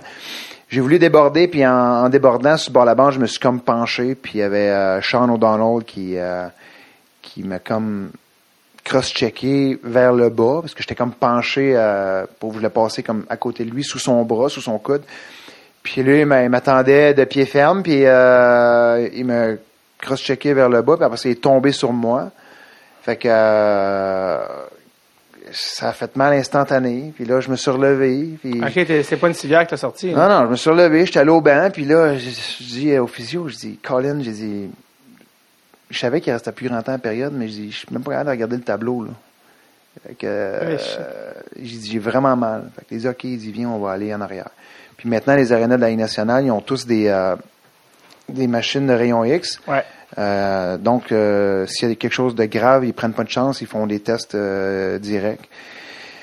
Mais là, je m'en vais prendre le- les radios et puis euh, moi, d'après moi, j'ai reçu un, un cross-check sur le, le, le trapèze, euh, ou Ouais. la- le les muscles de la nuque et tout. Je me dis, c'est juste une raideur, donc euh, il faut que je bouge le plus possible pour pas que ça vienne trop raide. Right.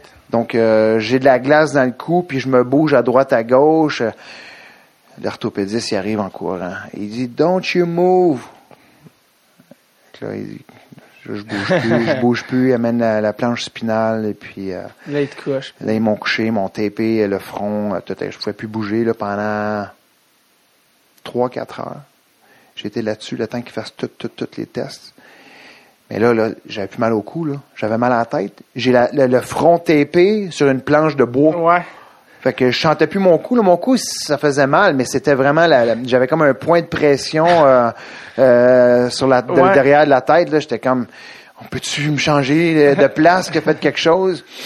Finalement, ils me changent, ils me mettent dans un lit, dans un lit euh, avec euh, pression euh, automatique, là, donc Ouais. pour pas qu'on fasse des plaies de lit et Ouais, tout. là. Mais ils m'ont mis à l'envers.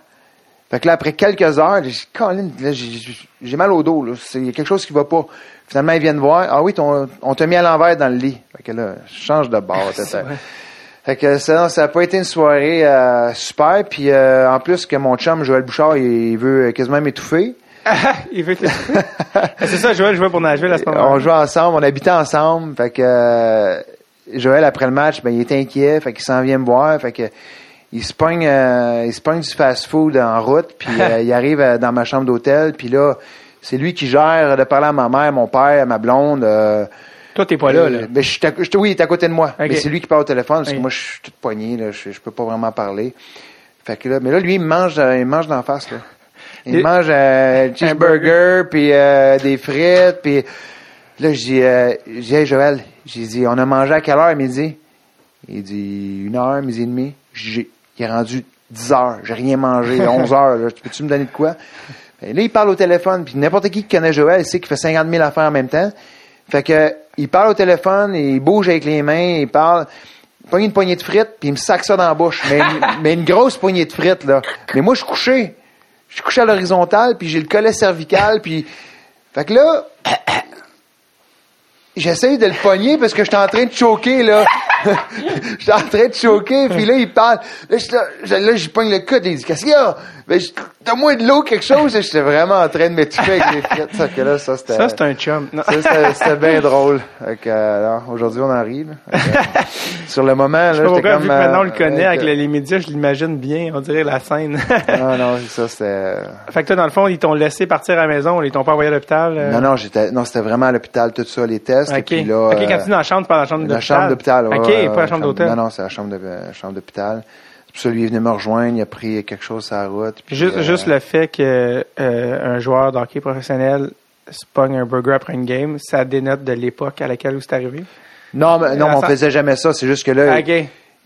là, il- peu importe ce qui se mettait dans le corps, là, il fallait juste qu'il mange puis qu'il vienne, il voulait, Ok, venir, il ok. voulait venir me voir. Il était inquiet. Il était inquiet. Puis non, non, euh, on était quand même sensibilisés. On mangeait, on mangeait bien. Là. Ok. Pas le choix. L'horaire est, est demandante. Puis euh, on, on en rencontrait des nutritionnistes. Puis, puis Ça commençait, là, ouais, déjà. ouais. Non, Euh, On est, non, mais puis même nous, à la, à la maison avec Joël, on se faisait quand même euh, de la bonne nourriture. Là. On faisait attention parce qu'on on sait que ça, ça- que ça a une influence directe sur tes performances. quand, euh, quand tu te ramasses l'année d'après, mais là, t'avais-tu un contrat pour les autres années? Et non, c'est ça. C'est ça qui Tu est. viens d'avoir ta meilleure saison. J'ai d'avoir ma meilleure saison, puis euh, Gilles Lupien, qui était mon agent à l'époque, il dit Sébastien, il dit on va se préparer, on va probablement aller en arbitrage. Mhm. Puis n'importe qui qui, dans ce temps-là, qui comprend un peu comment fonctionne l'arbitrage, tu prends euh, un groupe de joueurs euh, avec le même nombre de points que toi tu as eu, et après tu fais une moyenne de leur salaire. Donc ça donne un peu- un peu un comparatif. Puis c'est comme c'est ça que tu demandes en arbitrage. Puis après ça, le- le- la personne responsable, le juge ou euh, peu importe, euh, dit OK, oui, euh, c'est c'est ce que ça vaut ou non, c'est ce que c'est pas Mhm. ce que ça vaut. La valeur du marché. La valeur du marché. Donc euh, avec la saison que j'avais eue, c'est sûr que je faisais un, un gros bond en, En salaire. en salaire. Malheureusement, ma blessure est arrivée. Euh, mais les euh, prédateurs, donc David Paul, il est venu me voir, il m'a dit Sébastien, il dit écoute, il dit c'est une blessure très très grave, on ne sait pas si tu vas rejouer, on ne sait pas comment tu vas guérir. Euh, nous, on te donne le même salaire que tu fais cette année, qui était euh, 700, 800 à peu Mhm. près. À ce moment-là. Euh, neuf qualificatives, genre, quelque Ouais. chose de même. J'ai dit, écoute, euh, merci. tu sais, je veux dire, je peux pas, j'étais pas en, Mesure d'argumenter. Je pouvais pas euh, dire oui, non. euh, j'ai trouvé ça très, quand même généreux de leur part parce que il me l'a même dit. Il dit même si tu joues pas, il dit tu vas avoir ton salaire. Il dit nous c'est important, on prend soin de nos joueurs. Donc c'était quand même très Fair, bien, ouais. très très bien, très très juste de leur part. Ça, c'était Mais- un contrat d'un an? Oui. Deux ans? Un Non, an. non, un an. Un Ok. an, donc parce qu'ils vous laissaient pas. Comment j'étais pour récupérer Ouais, de cette blessure-là? Donc euh, ça a été euh, ça a été je suis revenu au jeu, mais ça a été quand même difficile. Puis pendant cet été-là de 2000 Ouais. à 2001, pendant cet été-là, je me suis blessé. En, Et entend- puis euh, je me suis blessé à l'abdomen en t'entraînant? en m'entraînant l'été. Ok. Et puis, euh, j'ai pas fait ce qu'il fallait pour guérir. Je pensais que ça s'en irait. Je pensais que c'était juste temporaire, mais c'était au niveau de l'abdomen. Les muscles qui attachent pratiquement les, les, les adducteurs puis l'abdomen, vraiment dans le bas, bas des petits muscles. Puis ça, au contraire, plus je m'entraînais, plus que je l'aggravais. Ok. Fait qu'arrivé le camp d'entraînement, j'étais vraiment, c'était vraiment aigu comme, euh, comme Douleur. douleur. Mais je voulais pas perdre ma place. J'avais déjà man- manqué assez de games, puis assez de avec les prédateurs que je voulais tout faire pour. Je me disais, ça va guérir, je vais me faire traiter. J'allais chez le physio, je faisais l'acupuncture, je faisais tout, je voulais vraiment guérir. Et quand on s'obstine, puis qu'on des fois on fait nos têtes de cochon, mais on paye le prix. Mais il est arrivé une game contre Détroit. Je suis venu euh, dans le coin pour frapper Darren McCarthy, puis tout a déchiré. Tout a déchiré au niveau de l'abdomen, les adducteurs Ça, et tout. c'était la saison d'après. C'est la saison d'après. Entre les deux saisons, il t'a re-signé une autre année? Ben, Parce que, tu sais, dans le fond, il t'avait Ouais. signé. Fait que là, il t'a C'est signé une autre année. Puis, Ouais. il, il t'a-tu augmenté là où il a dit non? non, c'est ben, le reste- 10% qualificatif. Ah, là, fait que, euh, Il a-tu re-signé une autre année à la fois? ouais. Puis là, tu te ramasses que après 14 games. ouais. Après 14 games, euh, tu te déchires là. Ouais, fait que là, ça, ça a été bien tough. Il y avait plusieurs, plusieurs façons de réparer cette blessure-là. Euh, il y avait Claude Lemieux, il y avait eu cette opération-là. D'autres joueurs. on pouvait, la manière que ça fonctionne, c'est qu'ils t'ouvrent au niveau du, du bas du ventre. Mhm. Ils mettent un filet pour comme patcher le, le, le, au niveau du muscle et ils referment. Et puis ça, ils disaient que c'était six semaines, huit semaines gros max, puis tu revenais au jeu. Il y avait une autre version. Tous ceux qui avaient eu ça, ils devaient se faire réopérer par la suite. Ou tu te faisais opérer carrément, ils t'ouvraient le, le- le ventre et puis euh, ils rattachaient tout manuellement. Et là, ta période de réhabilitation est plus longue. Ça pourrait prendre 8 à 12 semaines. Moi, je me dis, j'ai assez manqué de hockey, je peux pas me faire op- réopérer à tout bout de champ. Fait que je me dis, je vais me faire, faire la bonne opération. 8 à 12 semaines, on n'en parle plus. Je voulais pas que ça revienne. Tu as pris la, J'ai pris la, la, la, la, le long way. la longue, ouais. Ouais. Mais finalement, ça, ça a pris plus que 12 semaines. Ça a pris 6 mois avant que je guérisse. Ça guérissait pas. J'avais extrêmement de douleur au niveau, j'avais beaucoup de, de tissu euh, Mhm. cicatriciel, pardon, qui, ça, ça, ça, ça guérissait vraiment pas. Fait que euh, finalement, là, les prédateurs, ils ont comme lancé la serviette. Ils m'ont euh, ils ont dit, écoute, Sébastien, euh, on va, on va bouger. Tes, tes On- blessures, ouais, on va ça. bouger, tes blessures te nuisent trop à ton, ton cheminement, ta progression. Euh, on va te libérer. On va te libérer. Nous, on voudrait que tu aies joué à Milwaukee euh, dans la Ligue américaine parce que tu as trop manqué de hockey dans les dernières années. Ouais. Euh, fait que finalement, ils m'ont libéré, puis Saint-Louis est venu me chercher. Saint-Louis m'ont ramassé au balotage. Pour qui Puis- t'as jamais joué, dans le fond? non, pour qui j'ai jamais joué, mais j'ai été joué à Worcester au club école. Ouais. Euh, puis là, on a fait euh, une ronde de playoffs, si je me trompe pas. Puis après ça, j'avais été rappelé à Saint-Louis. Mais j'ai, comme les, ils appellent ça, les, les Black Aces, là, les... euh, Ben, c'est quand ils font plein de rappels pour les séries. ouais, là, pour le les fond. séries, on Ouais. était là, puis on pratiquait, mais euh, j'ai pas, euh, j'ai pas, pas eu la chance de jouer. Puis après, ben c'est ça, cette saison-là, euh, là j'étais en santé, là, là j'avais Là, bien guéri, j'avais tout repris, puis euh, je me sentais bien dans la tête et physiquement, même si j'étais déçu d'avoir Ouais, changé ouais, d'organisation et tout, mais physiquement puis dans la tête j'étais bien, puis là je me préparais un, un- un été important au niveau de mes- mon entraînement Ouais. pour reprendre euh, où est-ce que j'avais laissé avant mes blessures. Donc euh, Saint-Louis m'a fait une offre euh, qualificative euh, par rapport à mon contrat, donc un autre 10% de plus que ce que je faisais l'année d'avant. Mais il, il m'offre euh, 30 000 dans am- dans. 30 000. Donc, je faisais 810 000 dans la Ligue nationale, puis 30 000 dans la Ligue américaine. Attends, il n'y avait pas un salaire minimum dans la Ligue américaine? Non, pas dans ce temps-là. Ben, je pense que ça, ça l'était. C'est ça? Oui, je pense que ça Parce qu'aujourd'hui, c'est genre 70. Non, je pense que tu as raison, là, mais... je- 30 000. Ouais. Fait que là, moi, je dis, je regarde l'offre, puis je parle avec Gilles, puis euh, Gilles, il dit, ben, si tu la prends pas, on tombe à Jean libre. Puis je me dis, non, moi, je la prends. Je vais jouer dans la Ligue nationale, ça me dérange pas.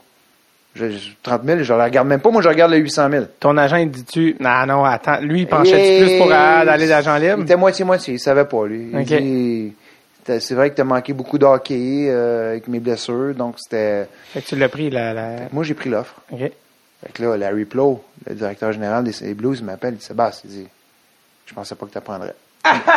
il On l'a fait pour pas que t'apprennes. Ouais. Ben, pratiquement. Ouais. Mais il dit Je suis vraiment surpris et content, j'aime ton attitude. J'ai dit, ben, j'ai dit, ça me dérange pas, Larry. J'ai dit, moi, je vais jouer, je vais jouer à Saint-Louis. Je vais tout faire pour jouer à Saint-Louis. J'ai tout le temps gagné où est-ce que j'allais. Je vais, le- je vais le refaire encore. Ouais. Fait qu'il dit, j'aime ton attitude, mais je veux juste t'aviser. Advenant que tu fasses pas les blues. Mhm. J'aimerais refaire ton contrat. J'aimerais ça que tu ailles dans les mineurs, si jamais tu vas dans les mineurs, et que tu sois heureux et que tu sois un bon leader. Moi, je veux pas t'envoyer dans les mineurs à 30 000.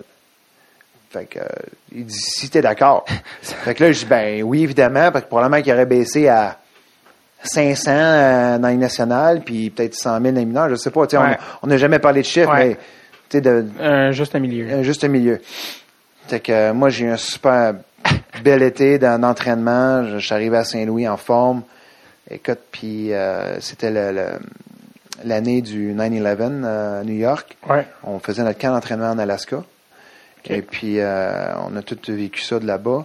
Mais j'ai eu vraiment un camp, mon meilleur camp à vie. De, de toutes les années de, de, de hockey que j'ai joué, les 17 ans professionnels, ça a été de loin mon meilleur camp. Je suis arrivé gonflé à bloc, euh, joué avec Mike Keane à droite, puis Sir, euh, euh, Sergei Varlamov à gauche. C'était un joueur Oh. européen hyper talentueux. Ouais. Écoute, à- mis à part la ligne à Scott Young, euh, Doug Wade puis Keith Kachuk, c'était Ouais. nous la meilleure ligne. On avait vraiment une belle ligne, puis j'ai eu vraiment un bon camp d'entraînement. Tellement que quand on est revenu à Saint-Louis, Joël Kenville, il vient me voir, il me dit Sébastien, il dit euh, Tu peux te magasiner une maison.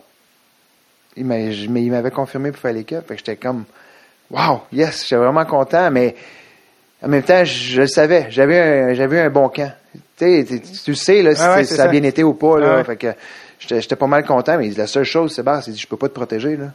Il dit à- à- à- chaque euh, après chaque camp d'entraînement dans, dans, dans- dans ce temps-là, tu protégeais six attaquants, quatre defs, un goaler. Les autres ils étaient mis au balotage, tout dépendant de leur salaire. Des équipes comme Ah, Minnesota, Atlanta, ils pouvaient venir C'est parce que là-dedans. là, ce qu'on a oublié de dire, c'est que c'est une nouvelle expansion. Là, on est rendu, euh, on est rendu en 2001. Fait que le Wild, euh, les Trashers d'Atlanta, il y a nou- d'autres nouvelles équipes qui ont le droit d'aller piger dans les autres joueurs. C'est ça. Ça, c'est un autre, quand même, une autre question de timing, là, Ben, parce ça. que là, ça, ça serait pas arrivé sinon, là. Fait que euh, là, je suis libéré, mais moi, je, puis Joël, il dit, il dit, j'espère que personne t'a vu jouer. Ouais.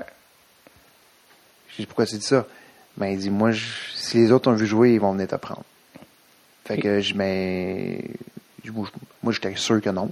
Et, Moi, ouais. j'étais sûr que je restais à Saint-Louis. T'avais pas joué depuis 2-3 ans. Mais, tu sais, j'ai euh, pris, dans, j'ai manqué 16 mois Ouais, euh, dans les ça. 24 derniers mois avant, là, pratiquement. Fait que je me dis, c'est imp- c'est impossible. là. Impossible que personne prenne la chance. lendemain matin, à midi une, je suis le premier à partir au balotage. Minnesota vient me chercher. Puis en même temps, c'est comme, wow, ils me veulent vraiment, Ouais, mais c'est ça. J'étais tellement déçu de partir de Saint-Louis que j'étais comme, oh non, Pas sérieux. on recommence encore.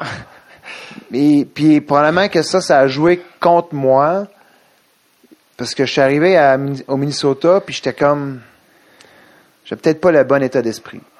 T'étais tellement gonflé à Saint-Louis. que- Exactement. Que, tu sais, ils venaient de péter ma ballonne. Ils venaient de péter ma ballonne. J'arrive au Minnesota. Puis pourtant, Jacques Lemaire et Mario, ils ont été super avec moi. J'ai rien à dire. Mais ils avaient exactement les mêmes joueurs, le même style de joueurs que moi, pratiquement. Darby Hendrickson, Sergei Zoltok, Stacey Roos, Wes Walls. C'est des joueurs qui arrivaient un peu de nulle part, eux autres ici, puis qui avaient fait leur preuve avec Minnesota. C'était la deuxième saison du Wild, l'existence du Wild. Eux, ils avaient eu du succès avec ces gars-là. Fait que moi, j'arrive comme euh, en extra. Mhm. Ça n'a pas fonctionné. Euh, eux, les, joueurs- Non, ça n'a pas été un bon fit. Eux, il y avait les joueurs qui étaient là l'année d'avant, ils ont continué à bien performer. Puis moi, j'ai pas été capable de me trouver une place là-dedans. Donc là, ça a été le début de, de, de- La fin de- pour toi. ouais, pas mal. Ben, pour l'année nationale, je... Pour la Ligue nationale, parce que là, je suis parti de Saint-Louis. J'étais au Minnesota. Là, j'étais là un mois. Là, ils m'ont mis au balatage. Là, euh, là, ça fait deux fois que je suis au balatage. Là, les équipes se posent des questions. Fait qu'il n'y a personne qui, qui me prend. Euh, Euh, T'es sûr que t'es pas ramassé par euh, les Coyotes? Non, Ça, c'est plus non, tard, été à Houston pendant un mois et demi de temps. Ah, dans, dans, dans américaine. Ouais. J'étais à Houston pendant un mois et demi de temps. Ma femme est enceinte jusqu'aux oreilles de mon gars. Un beau timing. La dernière journée qu'elle vient de défaire les boîtes, j'arrive à, à l'appartement à, à Minneapolis. Puis j'ai dit, euh, je suis au balatage demain. C'est ça. C'est ça, Personne, personne me hockey. ramasse, donc on repack les affaires. On s'en va à Houston, on met tout en storage là-bas. Euh, là, mon fils euh, naît le 3 janvier 2002. Le lendemain matin, je t'échange à Phoenix. Fait que euh, j'ai eu euh, 24 heures avec mon gars. Ouais, c'est ça. avec mon gars et ma femme. C'est un drôle de moment. T'es comme sur un high en temps. Ben, j'étais content aussi de partir de, de Minnesota. Malgré tout, je quittais Mhm. ma femme puis mon petit, mais je me dis bon, ben, peut-être que je vais avoir une meilleure chance là-bas. Ouais. Puis là, Phoenix, elle a nulle part cette année-là. C'était Ouais, un ouais. petit peu bric-à-brac et, et je pense qu'ils faisaient pas les playoffs depuis Noël. Donc, c'était comme, OK, on essaie de survivre, on voir ce qui va se passer. Donc, la, date des limites des échanges arrive. Bon, Sébastien, écoute, euh, on t'envoie des mineurs. Je sais pas si tu vas revenir. On, nous autres, on a des moves à faire, euh, échange ou peu importe. Là. Faut qu'on prépare euh, l'année prochaine, tout ça. Fait que, on sait pas ce que tu fais dans nos plans. Caroline. Fait que moi, je m'en vais à Springfield. Ouais. Au moins, Springfield, c'est plus proche de Montréal que Houston. Ouais. Fait que là, je dis à ma femme, Springfield, c'est dans quel état? c'est au Massachusetts. OK. Puis pas si euh. Houston, c'est loin, c'est au Texas. Ouais, t'es aussi. Fait que je dis à ma femme, je dis, on fait tout shipper à Springfield. Si jamais j'arrête de jouer au hockey, Springfield, c'est pas mal moins loin que Houston. Parce que là, j'en avais plein mon truck. là. Ouais, de déménager. J'étais pas mal tanné. Là. Fait que j'étais arrivé à Springfield, puis ça, ça a été quand même difficile. J'ai eu vraiment des, euh, des moments difficiles. J'étais comme tanné. là. J'étais comme tanné là, de, de tout. C'est ma cinquième équipe dans l'année. Euh, Un peu ras-le-bol. J'étais pas, j'étais pas dans un bon état d'esprit. Euh, dans les américaines, euh, j'étais, frustré. euh, Je me battais. euh, Ce qui est pas exactement ton rôle. non. À À 5, cinq- à cinq- pieds 11. 5 et 10 euh, Ah, et demi, ok. euh, 180 livres, là, j'étais pas, euh, mais, euh, non, j'étais pas dans un bon état d'esprit, tellement même que, et un soir, euh, écoute, euh, j'arrive, j'ai probablement un black eye, j'ai la bouche euh, en sang, euh, j'arrive à la maison, je dis euh, à ma femme, euh, pack le petit, on s'en va, je t'en ai. Il restait peut-être euh, 10 games dans la saison, 10-12 games. Je ben, tu veux t'en aller? Je ah, je suis plus capable. là. Pas de fun. Puis moi, je, moi, j'étais un gars hyper passionné. hein. Moi, j'adore être sur la glace. J'étais souvent le premier embarqué, le dernier débarqué. Je perfectionniste. Je voulais tout le temps euh, m'améliorer. Puis là, j'avais plus ce feu-là. J'avais plus cette étincelle-là. Regarde, on, s'en va. Là, ça donne rien. J'ai, plus de fun. Puis malgré que c'est un, c'est notre job, Ouais. C'est tellement difficile le hockey euh, de- au niveau professionnel de, de performer. Il faut, que tu, il faut que tu gardes du plaisir là-dedans. Euh, le jour que tu n'as plus de plaisir, c'est impossible. C'est trop exigeant. C'est trop, trop exigeant Ouais. parce que, tu sais, je veux dire, on est, on est des, euh, oui, on est chanceux, on fait des bons salaires, c'est, c'est clair, mais on est des, on est des numéros, hein, on est des morceaux de viande, puis euh, quand on est périmé, ben, next. Euh, C'est quelqu'un après toi qui attend. quelqu'un après toi qui attend, puis c'est comme ça. Donc, euh, il cette, cette pression-là, qui vient avec euh, un très beau salaire, on en est conscient, si t'es pas capable d'avoir du fun avec ça, c'est trop difficile. Dans mon cas, à moi, il fallait que j'aie du plaisir, puis j'avais plus de plaisir à la fin. Finalement, après une discussion, on a jasé pas mal toute la nuit. Le lendemain matin, je dis, bon, OK. On avait congé cette journée-là. On va aller prendre une marche, puis on va se changer les idées. Puis finalement, j'ai j'ai jamais abandonné rien, moi, dans ma vie. Fait que je, me voyais pas abandonner. Sur le coup du moment, j'étais déçu, puis je voulais, je voulais tout abandonner. Mais en rétrospect, je me suis dit, bon, on finit l'année comme faut, le mieux possible, puis on verra pour la suite. Euh, puis, euh, non, en même temps, je suis content là, de, sais, de, de pas avoir... C'était dans le fond, c'était dans le fond, tu as fini cette, sa saison-là. Ouais. Qui était dans le fond la, ta dernière saison nord-américaine, si on Oui, veut. oui. Euh, justement, tu parlais de ta, tu parlais de ta blonde, euh, avec euh, qui tu es encore aujourd'hui. Oui. Tu es avec depuis euh, plusieurs années. Ouais, Aujourd'hui, ça fait vingt- euh, 20 quelques. 23 ans. hein. Ouais. Euh, tu m'as dit quelque chose d'intéressant quand on faisait le tournage, parce que tu sais, c'est un mode de vie assez spécial, le, le joueur de hockey. Hein, tu du junior, tu rencontres peut-être une fille qui était l'âge du junior. Ça, c'est assez spécial. Puis là, tu pars, puis justement, les boîtes, la route, ça, ce qui est dur pour euh, les gens qui veulent, les femmes qui veulent avoir une carrière. Ouais. Puis tu avais dit une phrase qui m'avait vraiment marqué. Tu avais dit, euh, tu m'avais dit, ah, ça fait 23 ans que j'étais avec ma blonde. Tu avais dit, si ça a marché, c'est parce qu'on n'était pas ensemble les sept premières années. Ben, c'est parce que moi... ce qui- ce qui est- puis ce qui est- Ouais. c'est vrai, tu sais, c'est Ouais, vrai que ben, dans, dans mon cas, je dis pas que c'est vrai pour tout le monde, Non, mais dans mon cas à moi, et puis même pour ma femme, on en parle ouvertement. Euh, elle était, euh, elle faisait sa médecine à Mhm. Sherbrooke. Elle était à fond dans, dans, dans- dans sa médecine. Elle, elle, de son côté, elle aurait pas vu, elle aurait pas voulu un chum qui a pas un rythme euh, de fou comme elle, qui Ouais. l'attend à la maison, puis bon, mais on fait tout ça, on fait tout ça, non, non, je peux pas, je suis de garde, non, non, faut que je travaille, je fais de l'extra, Ouais. Euh, il, est arrivé un cas super compliqué, je voulais absolument le faire, Mhm.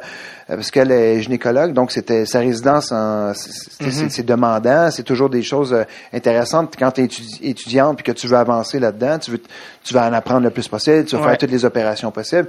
Fait qu'elle, elle, elle tripait, puis elle était à fond dans son dans son domaine, puis c'est la même chose pour moi. Moi, tant que j'étais pas un joueur établi dans Ligue nationale, j'ai pas besoin de quelqu'un qui m'attend à la maison, puis qui, qui me mettait une pression. Ah ben là, on se voit pas assez, t'es tout le temps parti. Ouais. Je, il y a des gens qui peut-être que c'est correct, mais moi, je me voyais pas avoir ce genre de relation là. Euh, très tôt dans ma carrière, moi, c'était, je voulais m'établir, puis faire ma carrière moi, puis tu vois, c'était le meilleur des deux mondes, puisqu'on Ouais. avait une relation à distance, qui est, puis on se disait toujours, euh, écoute, si ça a fonctionné, ça va fonctionner. Puis euh, après, après qu'on s'est retrouvés euh, après euh, sept ans, si je me trompe pas, qu'on s'est retrouvés, ben là, on dit, OK, ben là, ça passe ou ça casse. hein. Là, on est Ouais. ensemble. Ouais, c'est ça. fait qu'on va vraiment voir si ça va bien, puis si on s'aime, puis euh, ça a toujours, euh, ça a super bien été, ça a bien fonctionné, puis encore aujourd'hui. Parce que c'est quand même rare. Honnêtement, moi, c'est la première fois que j'entends une femme de joueur hockey qui est médecin. Tu sais, je veux dire, souvent, les femmes de hockey, au contraire, ils font le sacrifice de leur carrière. Ils disent, moi, je, je suis où tu vas aller. Mais tu sais, de savoir une femme qui dit non, moi, je vais. Je... Puis, tu sais, médecin, on s'entend, ça prend pas, c'est pas une formation de deux ans, médecin, là, tu sais. C'est une formation sur des années. C'est années. ça. 10, euh, elle, elle l'a fait sur 10, euh, 10 ou 11 ans. Là, C'est ça, ça. ça- ça m'échappe, mais euh, tu vois, elle avait, elle avait déjà commencé à faire les, les elle avait fait les tests euh, pour travailler aux États-Unis euh, avec les médecins euh, à Nashville. Elle avait déjà établi des contacts pour peut-être Ah. pour peut-être travailler là-bas. Mais tu vois, tout a été euh, Ça va tellement vite. que- tout a été euh, chamboulé avec euh, mes blessures et tout. Puis, tu sais, la vie, des fois, ça fait, ça fait drôlement les choses. Autant que on aurait, qui était déçu pour moi euh, au niveau de la Ligue nationale, puis que ça a été difficile la dernière, les deux dernières années ici en Amérique du Nord. Euh, après ça, quand on a eu l'offre pour la suite, pour la Suisse, euh, on savait pas du tout dans quoi on s'embarquait, mais finalement, ça a été, euh, La meilleure ça, chose, ça a été probablement la meilleure chose en tant que couple et en tant que famille. Euh, au début, elle, euh, la première année, elle n'a pas travaillé parce que euh, mon garçon, euh, il était bébé, elle l'allaitait, puis elle voulait être là pour lui. Puis par la suite, après un an et demi, là, elle dit bon, ben là, euh, faut que je travaille. Là. Ouais. J'ai, j'ai étudié euh, tant d'années. Là, Ouais. Fait que finalement, elle était capable de se trouver. euh, nous, on était à Berne, elle était capable de se trouver une job euh, sur Lausanne. Fait que ça, ça a été. euh, C'est ça, dans le fond, là, quand t'es parti, dans le fond, toi, t'as dit, OK, c'est beau, c'est fini pour le- le- l'Amérique du Nord. Ouais, ça a été. euh, Est-ce que t'as rappelé les Blues? T'as dit, Non, non, écoute, euh, j'ai- j'appartenais au Coyote euh, jusqu'à fin juin là, 2000, euh, 2002.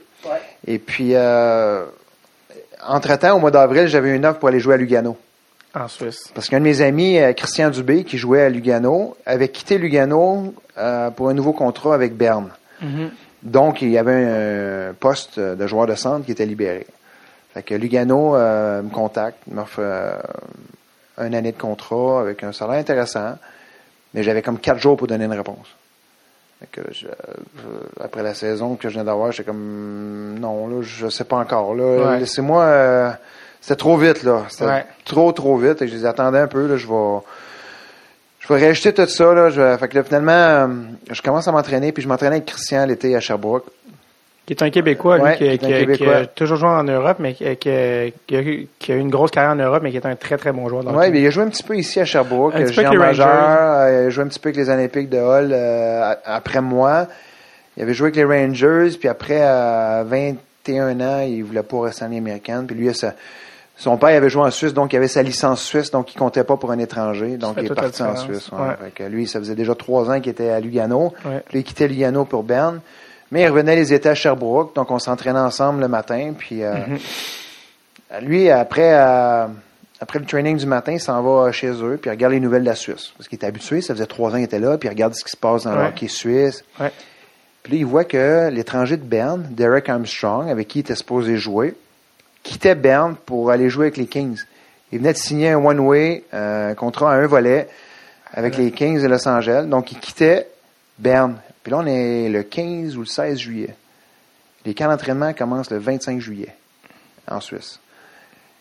Lui, il se pose pas deux questions. Il prend le téléphone, il appelle le président de Berne.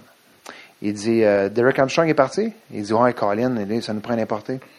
Il dit J'en ai un. il dit J'en ai un pour toi. Fais-y un- une offre intéressante de contrat de deux ans. Je m'occupe du reste. Je te garantis qu'il vient. Fait que Christian, il me dit rien. là. Il- Ça, t'es pas au courant. Non, je suis pas au courant. là. Il appelle le président, euh, puis il me parle pas. Le soir même, on joue au hockey. On joue une ou deux fois par semaine. Et il dit, euh, T'as un il téléphone? dit l'année prochaine, euh, tu fais quoi? Ben, je sais pas, j'ai pas de contrat encore, mais je vais, je vais me chercher une invitation, puis je vais, euh, je vais me gagner un poste, je vais me gagner un contrat, là. je vais trouver une façon. Il dit, non, non, il dit, tu t'en viens à Berne avec moi. Je dis, Pourquoi tu dis ça? Les étrangers sont tous comblés, là, à ce temps-ci de l'année, là. En ce moment, là, normalement, les étrangers pour l'année suivante, à Noël, sont déjà bookés. Ouais. Fait que là, on est rendu 15 juillet, là, les camps d'entraînement commencent le 25, 26 juillet. C'est sûr que il y a pas de- Non, il dit Armstrong est parti. Il y a une place à Berne avec moi. OK. Mais là, pourquoi tu dis ça? Ben, j'ai parlé au président. Demain, tu avoir deux ans de contrat. Je dis, OK. T'es-tu sérieux? Oui. OK. Là, tu sais, comme, m'arrive ça de nulle part. OK? Ouais. J'arrive à la maison, je parle de ça à ma blonde. Elle dit, bah, attends, là. Tant qu'on n'a pas l'offre de contrat, on verra. là. Ouais. Le lendemain matin, on reçoit un fax. L'offre de contrat. Oh boy! C'est vrai. OK. Fait que là, qu'est-ce qu'on fait? Là, on, là, on avait deux ans de contrat avec un bon salaire garanti, avec l'autre, rien par rapport à la Ligue nationale ou la Ouais. Ligue américaine. Fait que là, ma blonde a dit, écoute, elle dit, on peut l'essayer. Elle dit, de toute façon, moi, je peux pas travailler pendant un an, là. Je vais rester à la maison, je vais allaiter, je vais, on s'occuper du petit, puis on verra après, là. Tu sais, on peut l'essayer un an, puis on, on, on réajustera nos pendules après, là. Comme de fait, ça- on a commencé, puis euh, j'ai eu un bon, un bon, super bon début de saison euh, à Berne. À Noël, ils m'ont signé pour un autre deux ans, puis... Fait que, OK, fait que déjà, t'as un engagement de, Ouais.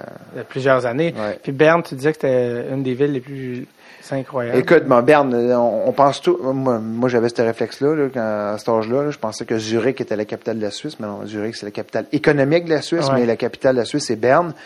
Et puis, je savais pas que c'était une énorme ville de hockey. On joue devant 17 000 partisans à tous les matchs. C'est avec les tambours, les, euh, écoute, les, les, les- les chansons, euh, comme, on- comme on voit au soccer en Europe, là, mais c'est ça, mais dans une arena de 17 000 personnes, c'est fou. C'est fou, fou, fou l'engouement qu'il y a envers les- les- cette équipe de hockey-là. Moi, j'avais jamais vu ça.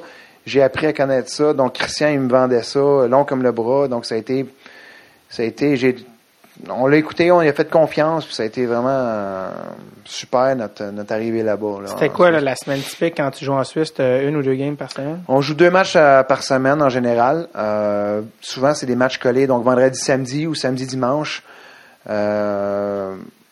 Ils, essayent, ils essayent de pas trop mettre de matchs la semaine, parce que l'horaire est pas évidente avec les gens qui travaillent et tout. Ils veulent avoir Ouais. le plus de monde possible au match. Parce que les Suisses, quand ils viennent au match, là, c'est le party. Là. C'est la fête. Là. C'est comme euh, c'est un méga, méga, méga tailgate. Là. C'est comme le, Ouais. chaque match, c'est comme le party de Super Bowl. là. OK. Fait que c'est vraiment exceptionnel. Les partisans, l'aréna est ouverte en même, en même temps que nous, on arrive à l'aréna. Des fois, il y a déjà des partisans qui, sont dans l'aréna, qui préparent le tambour en même temps que nous, on arrive à l'aréna. OK. Fait que c'est vraiment... Wow. euh, non, non, c'est c'est exceptionnel. T'es resté euh, là, euh, t'as fait, dans le fond, t'as fait, t'as fini ta carrière en Suisse, écoute, de 2002 à 2012. T'étais là littéralement 10 ans, Ouais. euh, avec, euh, t'as fini ça à, à, à Bielbienne. Ouais, ouais. Euh, juste avant, euh, parce que le temps avance, puis il y a quelques affaires que je veux te parler, il faut pas te garder 8 heures. Euh, on a parlé au début de ton passeport français. ouais. Est-ce que tu as fait profiter de, euh, un talent puis un développement nord-américain, mais pour l'équipe de la France, tu en as profité pour faire les qualifications pour les Jeux olympiques? Ouais, on a fait ça deux fois. Puis, Ouais. écoute, la- en Australie, pas en Australie, en Autriche, pardon, on jouait contre les Kazakhs. Et puis, on, on fait un match nul, on va aux Olympiques. Et le match est 0-0. Toute la game. C'est vraiment un match serré. Les deux équipes, ils veulent rien donner. Puis, euh, malheureuse- malheureusement, on ne pouvait pas avoir Cristobal euh, pour les qualifications. Euh, Cristobal Huet pour les qualifications olympiques. Mais c'est pas à cause de notre gardien qu'on n'a pas passé. Là. Et à la fin, les Kazakhs ont scoré un but, euh, écoute, euh, quasiment comme un but comme au billard. Là. Elle pogne 3-4 jambières, deux bâtons, puis elle rentre. Là. Fait qu'on a perdu 1-0. Euh, fait que c'était très décevant parce Oh, que ouais. c'était les, euh, c'était les, si je me trompe pas, c'était les Jeux, ça c'est les qualifications pour les Jeux Olympiques de Vancouver. Ah, OK. Fait que c'était, c'était c'est tough ça. Ça, ça a été tough, ça a été décevant. Euh, tu mais- dis, Colin, le, le niveau de hockey de l'équipe de la France, était-tu bon, tu trouves? Euh, C'est sûr que c'est pas Team Canada, mais je veux dire... euh, le- le- Oui, c'était bien, mais c'était, moins fort que mon équipe de Berne. Ah, carrément. Ah ouais, en équipe de Berne, on avait, on avait une bonne équipe. On, C'est quand même pas peu dire. T'es en train de dire Ouais. que l'équipe d'un pays en entier est moins forte qu'une équipe professionnelle d'un pays. exactement. ouais. C'est quand même... Euh, Ouais. sans, sans dit long sur le... Ben, les niveaux, les niveaux, il y a vraiment une grosse différence de niveau. Le hockey français, euh, il- je te dirais que depuis euh, peut-être depuis qu'ils ont leur propre fédération, là, depuis, je pense, c'est 2005, 2006, Ouais. peut-être que la, la fédération de hockey sur glace française, elle existe. Ils ont fait des Récent, progrès- donc. ouais, ils ont fait des gros progrès. Mais avant, c'était la fédération des sports de glace. Puis le hockey occupait peut-être euh, 5% du budget. Donc c'était le curling, le patinage artistique, euh, nomme-les, c'était tous les tous les autres sports de glace Ouais. avaient la priorité sur le hockey. Donc Ouais, euh, c'était difficile pour le, le- hockey français de faire évoluer les choses quand tu n'as même pas ta propre fédération. Ouais, ouais. Mais depuis qu'ils ont ça, ils ont, ils ont fait euh, d'énormes progrès. Et puis, euh, ils essayent d'être le plus compétitif possible, mais c'est dur quand tu pas la masse de joueurs. Je comprends. Le développement. Ouais. Euh, en terminant, les gens se demandent tout le temps euh, qu'est-ce que tu fais à cette heure? Qu'est-ce que tu fais à cette heure? Euh, Ils pensent que les joueurs de hockey sont en retraite dans leur salon puis qu'ils jouent euh, au billard. Ouais. Euh, mais tu es revenu d'une manière dans l'organisation du Canadien parce que Ouais. tu t'occupes, ben, tu travailles au- à St. John's avec euh, les Ice Caps qui s'en viennent à Laval dans euh, pas très longtemps. Toi qui habites à Terrebonne, tu dois être bien content de ça. Un petit peu moins loin de, un petit peu moins loin de Charles. Euh, ton titre pour les St. John's, c'est Skill. Ben, je suis consultant en habileté ou euh, skills coach si on veut. Là, ça. ça. ça se traduit des fois mal Ouais. en français. Là, Mais parce que c'est intéressant parce que c'est un poste qui n'existait même pas il y a quelques années. Non. Les skills de, Non. il y a plein d'affaires qui n'existaient pas, là, les, les statistiques avancées, plein de trucs. Qu'est-ce que tu fais dans le fond, toi, avec les gars? Ben moi, je développe les prospects au niveau individuel. Donc, euh, je, je vais regarder leurs habitudes de patin, leur, euh, que ce soit leur posture, leur lancer, leur maniement. J'essaie de, de- de développer toutes leurs habiletés individuelles. Parce qu'on se le cachera pas, s'ils sont dans la ligne américaine, c'est parce qu'il manque un petit quelque chose. S'ils sont pas encore prêts pour la ligne nationale. Donc, qu'est-ce que je peux faire pour les aider? Fait que, euh, je fais du vidéo avec les gars euh, par rapport à leurs habitudes de jeu. Après ça, on, on regarde euh, qu'est-ce qu'on pourrait améliorer. On, en- on fait, je fais des exercices avec eux sur la glace par rapport à ça. Euh, on travaille leur lancer. le- C'est possible d'améliorer les skills d'un gars, même rendu au niveau de la Ligue américaine? Moi, je l'ai fait à 34 ans. À 34 ans, j'ai pris des cours de power skating pour demeurer un, un top joueur en Ligue suisse. Puis ça m'a vraiment aidé. Fait que je dire, si moi je suis capable de le faire à 34 ans, les jeunes à 20, 21 ans, ils sont capables. C'est juste de, de, de- de mettre le, de, littéralement euh, de, power skating, de, tout ce qui est posture, de- le, motion, tout ça, c'est possible de le retravailler même en âge. Ça prend du temps, Ouais. puis ça prend de l'engagement. C'est Ouais. pas facile, mais oui, c'est faisable. C'est, c'est, il y a rien qui est, d'après moi, qui, qui- tu peux pas changer Ouais. si tu mets pas les heures. Si tu, si tu mets les heures, tu vas être capable de changer. Ça, Ouais. c'est clair, et clair, précis pour moi dans ma tête. Mais il y en a qui se disent, ben, je me suis tout le temps rendu à ce, aux prochaines étapes de cette façon-là. Fait que pour moi, la prochaine étape, euh, c'est la même chose. Mais ce que les joueurs de la ligne américaine Ouais. ou les juniors qui, qui arrivent ne savent pas, c'est que la progression du midget au junior, elle se fait quand même assez bien. Ouais. Du junior à la américaine, elle se fait quand même assez bien. Ouais. Mais la plus grosse marche après dans ton cheminement, c'est la, la prochaine. Ouais. C'est la ligne américaine à la Ligue nationale. Moi, quand je suis arrivé puis j'ai joué mes premiers matchs en Ligue nationale, là, je me suis dit, aïe, aïe, c'est pas pour moi. je suis pas assez fort physiquement, je suis pas assez endurant, je suis pas assez bon. Parce que c'était, écoute, extrêmement rapide, extrêmement physique. Mais physique, je parle pas juste de frapper, je parle fort. Les joueurs sont forts physiquement. Écoute, euh, Jagger, euh, Lindros, euh, écoute, un, un coup de bras, puis, euh, tu sais, je veux dire, c'est un autre niveau complètement. C'est que je, je me dis, les- c'est pour ça que, en ayant passé par là, puis vers la fin, tout en, en, en faisant, en développant mes skills pour demeurer un joueur élite en, en Suisse, je faisais tout ça. Maintenant, j'essaie de l'amener aux jeunes dans l'organisation du Canadien, euh, les jeunes joueurs midget que j'entraîne, les juniors majeurs comme euh, Mhm. Julien Gauthier, euh, Daniel Odette. Tu fais, tu fais euh, du, du- du truc euh, ouais. particulier pour les joueurs. ouais. Est-ce que tu Ouais. travailles avec seulement les patineurs ou les gardiens? Ou, euh, Non, les gardiens, euh, ça, c'est un autre, C'est un euh, une race à part, ça. Je les laisse, je les laisse aux, aux entraîneurs Ça- des gardiens. ouais, ça, ça faisait. Euh, Quoique, quoique, il y a des gardiens que de, euh, quand moi je parle avec des, des coachs de, de gardiens, je lui dis, c'est possible de travailler les, faire du power skating avec tes gardiens?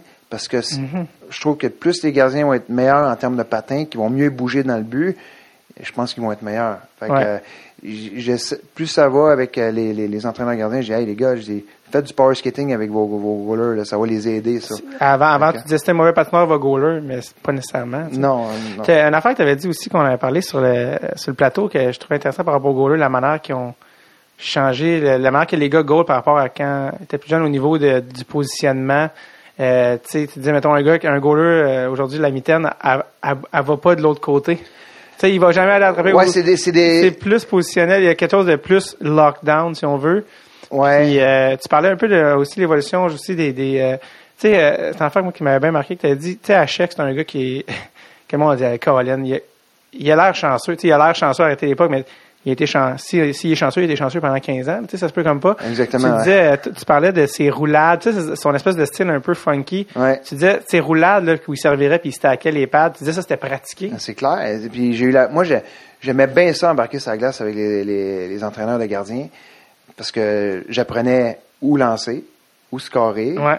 Euh, même si des fois le coach il dit ben lance dans sa mythe là, il faut lui donner confiance, on, on pratique euh, certaines choses. Ouais. Fait que ça c'était bien correct. Mais quand je suis arrivé, à- j'embarquais à Montréal, c'était avec euh, Benoît Allaire, puis Ouais. euh, avec Gilles Lupien, ben il y avait François Allaire qui travaillait avec les gardiens. Exact. Donc des fois j'embarquais avec François.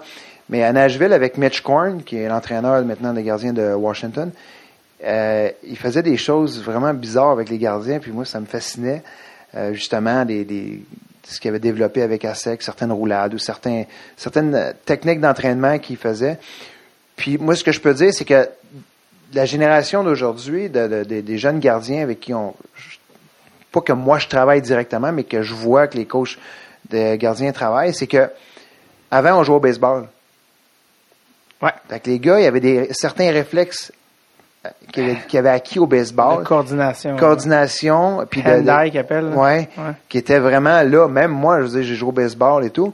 Puis je trouve que des fois, euh, les gardiens euh, d'aujourd'hui, puis ça, c'est, pas mes, juste mes commentaires à moi, c'est à force de travailler des, entraîneurs de gardiens qu'on voit que euh, pour certaines, certains goalers, qui ont, on dit qu'ils ont moins de mains. Ils ont moins de, ils ont moins de mains avec le blocker, avec la mythe ou quoi que ce soit. Je me dis, Colin, pourquoi? Pourquoi? Puis quand on regarde euh, euh, l'évolution des, des gardiens en Finlande, mais eux, ils développent énormément leurs habiletés au niveau des mains. Puis euh, c'est une remarque qu'on voit. Fait que là, moi, le plus possible avec les gardiens, on leur dit entraîner. euh, C'est pas mon domaine, évidemment, là, Ah mais ouais. ce que je vois par rapport aux autres, c'est que développer plus possible euh, vos habiletés au niveau des mains pour être capable de, de bien euh, tracker ou Ouais, visualiser suivre la, la rondelle. suivre la rondelle le plus possible tout le temps, puis que des fois, si tu dans une position que t'es pas, plus ou moins certain, mais la prendre avec avec ton gant, est peut-être une bonne solution. Ouais, ouais. Mais c'est c'est c'est plus une remarque euh, parce que moi évidemment je travaille pas avec les gardiens, mais à force de de, de parce que je travaille beaucoup avec Marco Marciano, euh, Vincent Riendo, et puis je les écoute, et ça me, ça me passionne parce que ce, ce- selon ce que eux enseignent, ben moi je peux aller contre ça pour mes joueurs. Ouais, c'est ça. Quand je dis à mes joueurs, quand ma- si Marco Marciano il dit à, à, à son goaler, faut que tu fasses ça parce que si le, goaler, le joueur arrive fait ça, t'es- t'es- tu vas te faire prendre. Ben moi je, l'enregistre puis je mets à mes joueurs quand tu arrives de cette situation là, regarde pour ce trou là, ça ça va être là. Donc je trouve que c'est Savoir comment le gardien pense. exactement. Quand. Pascal Leclerc est venu, il disait que lui, maintenant, il joue dans des ligues de hockey comme joueur. Puis il dit, j'aime ça parce que je sais comment scorer. Exactement. Et je sais comment le goaler il pense. Exactement. C'est bien plus le fun. Parce que me- même justement, quand on regarde Marco Marciano, qui est le coach des goalers avec St. John's, euh, il a un bon lancer, mais c'est pas un lancer de la Ligue nationale, mais il marque pratiquement où est-ce qu'il veut. Parce qu'il sait. Il sait. Il sait où est-ce c'est- que si le gardien bouge de telle façon, qu'est-ce qui va être ouvert ou qu'est-ce qui va être fermé? Ouais, ouais. Euh, en terminant, juste shootout, quick, quick, vu que tu as accès à- aux gars un peu de la Ligue américaine, tes voix de proche, tu travailles avec. Euh, vite, vite, on en passe, mais un gars comme Nikita Sherbach, qu'est-ce qui, qu'est-ce qui manque là, euh, pour peut-être la petite coche pour aller en haut? Nik- Nikita, c'est un, un excellent joueur, il a beaucoup de, énormément de talent, euh, peut-être un petit peu de force physique encore à développer. Euh, il s'en sort bien dans la ligne américaine, mais peut-être pour le prochain niveau, ça, un petit peu plus, un petit peu plus de force physique. Puis euh, juste, ben, je pense juste ça, ça lui donnerait confiance euh, parce que c'est un bon patineur, il a un bon lancer, euh, c'est un excellent passeur. Mais après, c'est euh, c'est c'est de le faire euh, parce que tu, tu peux pas juste en sortir avec ça. Je veux dire, dans Ligue Ouais. nationale, euh, oui, c'est correct quand tu as de l'espace libre sur la glace, t'en as pas beaucoup. Mais il y a, il y a souvent euh, des contacts physiques. Il faut que tu sois capable de, de garder ton, ton ground, si on veut, puis de gagner des bagarres. Euh, euh, c'est pas juste euh, de, de jouer dans, dans, dans les espaces libres. À l'inverse, Mike McCarron, six pieds quelques, euh, c'est quoi lui qui a travaillé juste pour mon... Euh, Mike, euh, Mike il est pas loin. Il est pas loin. Puis, euh, honnêtement, il a, a peut-être pas la saison qu'il aimerait dans la ligne américaine, mais physiquement, il, est plus fort qu'il était. Mais c'est sûr qu'à 6 et 5, 6 et 6, euh, peut-être même 6 et 7, je suis pas sûr. Pour être capable de devenir fort physiquement à cette grandeur-là, ça prend un peu de temps. Il a pris de la force. Il est moins pesant, puis il a pris plus de force. Donc, ça, ça va, ça l'aide déjà. Mais euh, il est pas tellement loin, je te dirais, de, de, de la Ligue nationale. Il y a un gars qui, qui était comme on voyait plus, puis là on l'a comme un peu perdu dans la brume, mais Jacob Delarose, il est redescendu avec les euh, avec les, euh, les Ice Caps. Que- Qu'est-ce que qu'est-ce qu'il y a avec lui? Écoute, euh, Jacob, il va, il va mieux dernièrement. Et il y a un début de saison, je pense qu'il aurait aimé plus difficile que- que- que- qu'il espérait, mais il joue, il joue bien, Jacob. C'est juste circonstanciel euh, des fois. Là, euh, Ouais. L'équipe à Montréal, elle allait bien. euh, il n'y avait pas de blessés, puis qu'il y avait des blessés, mais peut-être que Michel il avait besoin d'un certain Type de type joueur. de joueur. Ouais. puis je pense que dans, dans, dans le cadre de, de Jacob, euh, parce que je suis pas impliqué dans, ces décisions-là, là, dans le cadre de Jacob, euh, si on compare les, les joueurs qui sont à Montréal, il y a, euh, tu sais, que, mettons, Ryan Flynn, Torrey Mitchell, et même euh, Byron, ces gars-là, ils font une, un, job incroyable. Ouais, donc, est-ce que tu fais venir Jacob Delarose pour, pour pousser un de ces joueurs-là? En ce moment, non. En ce moment, non. Fait que Ouais. c'est un- petit peu ça, le, ton rôle, ton rôle, il t'amène où, là, après, C'est là, c'est un peu ça que, c'est sûr qu'après ça, que, tu sais, comme un gars comme André Ghetto qui a un petit peu plus d'offensive, peut-être que c'est ça qu'il a besoin, ou, euh, Terry, ou, euh, Un gars comme André Ghetto, tu vois en lui un NHLer, possible? Euh, il y a les aptitudes pour. Après ça, est-ce que euh, de façon régulière, il est capable de, de livrer la marchandise? C'est ça. Euh, c'est le gros problème de, de beaucoup de jeunes joueurs, c'est la constance. Euh, match après match, pour être capable de... Parce que ça veut pas dire que, que tu vas nécessairement avoir deux, trois points par match, mais de créer des occasions, d'être dangereux régulièrement. Sais, comme je te dis, je sais pas pourquoi qu'il est pas là ou je suis pas impliqué Ouais. dans toutes ces décisions-là, Ouais. mais en général, souvent, c'est ça. Là. Ça amener une constance, euh, créer, être dangereux offensivement. Si, on regarde, mettons, euh, les Conan, Mhm. il marque pas énormément de buts, mais il est da- souvent dangereux. Mhm. Donc, c'est ce que tu t'attends d'un, jeune joueur. Puis le dernier qui est comme un peu le, le- surtout parce que les Québé- il est québécois, fait que les gens parlent plus Charles Ludon, qui fait très, qui fait bien dans, dans la Ligue américaine depuis plusieurs années. Euh, qu'est-ce qui manque? Puis est-ce que tu penses que c'est possible qu'il devienne un, un NHLer à temps plein? Euh, comme, comme les autres. Je pense, je pense qu'il y a le, talent nécessaire. Euh, Après ça, c'est d'arriver à bonne, bonne place au bon moment. Ouais. Puis euh, euh, malheureusement, il était à Montréal, puis là, il s'est blessé, il allait bien. Fait que, Ouais.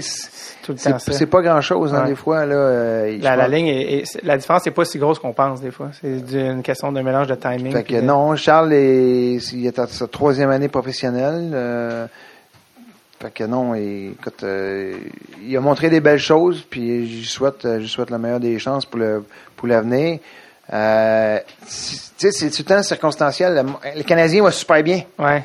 Euh, fait que Quand ça va a- bien, tu touches à rien. il n'y a pas grand-chose que tu dois changer. Oui, il y a des rappels, mais c'est des rappels. Est-ce que c'est juste euh, temporaire? Tu tu rappelles pas quelqu'un juste parce que pour le fun, parce que Ouais. l'équipe va super bien. Donc, euh, si l'équipe allait moins bien, peut-être que Charles Hudon, il aurait passé plus de temps ou on sait pas. Que ce soit. Charles Hudon, André Gâteau ou les autres. Right. Que, Hey Sébastien, euh, on a déjà complètement euh, tellement qu'on avait de la jasette, mais euh, merci d'être venu faire un tour, c'est vraiment Merci euh, à toi. gentil. Merci, bye bye. ciao.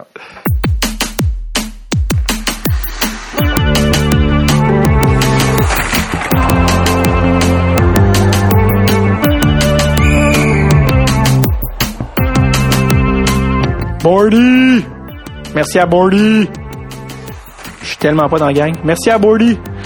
Donc, euh, merci à Sébastien qui est venu, qui, euh, qui nous a parlé des joueurs des Canadiens. C'était évidemment euh, bien avant, là. ben pas bien avant tant que ça, mais c'était avant que Sherback et Mc- McIron soient rappelés les Canadiens. Donc, euh, bref, merci à Sébastien Bordelot.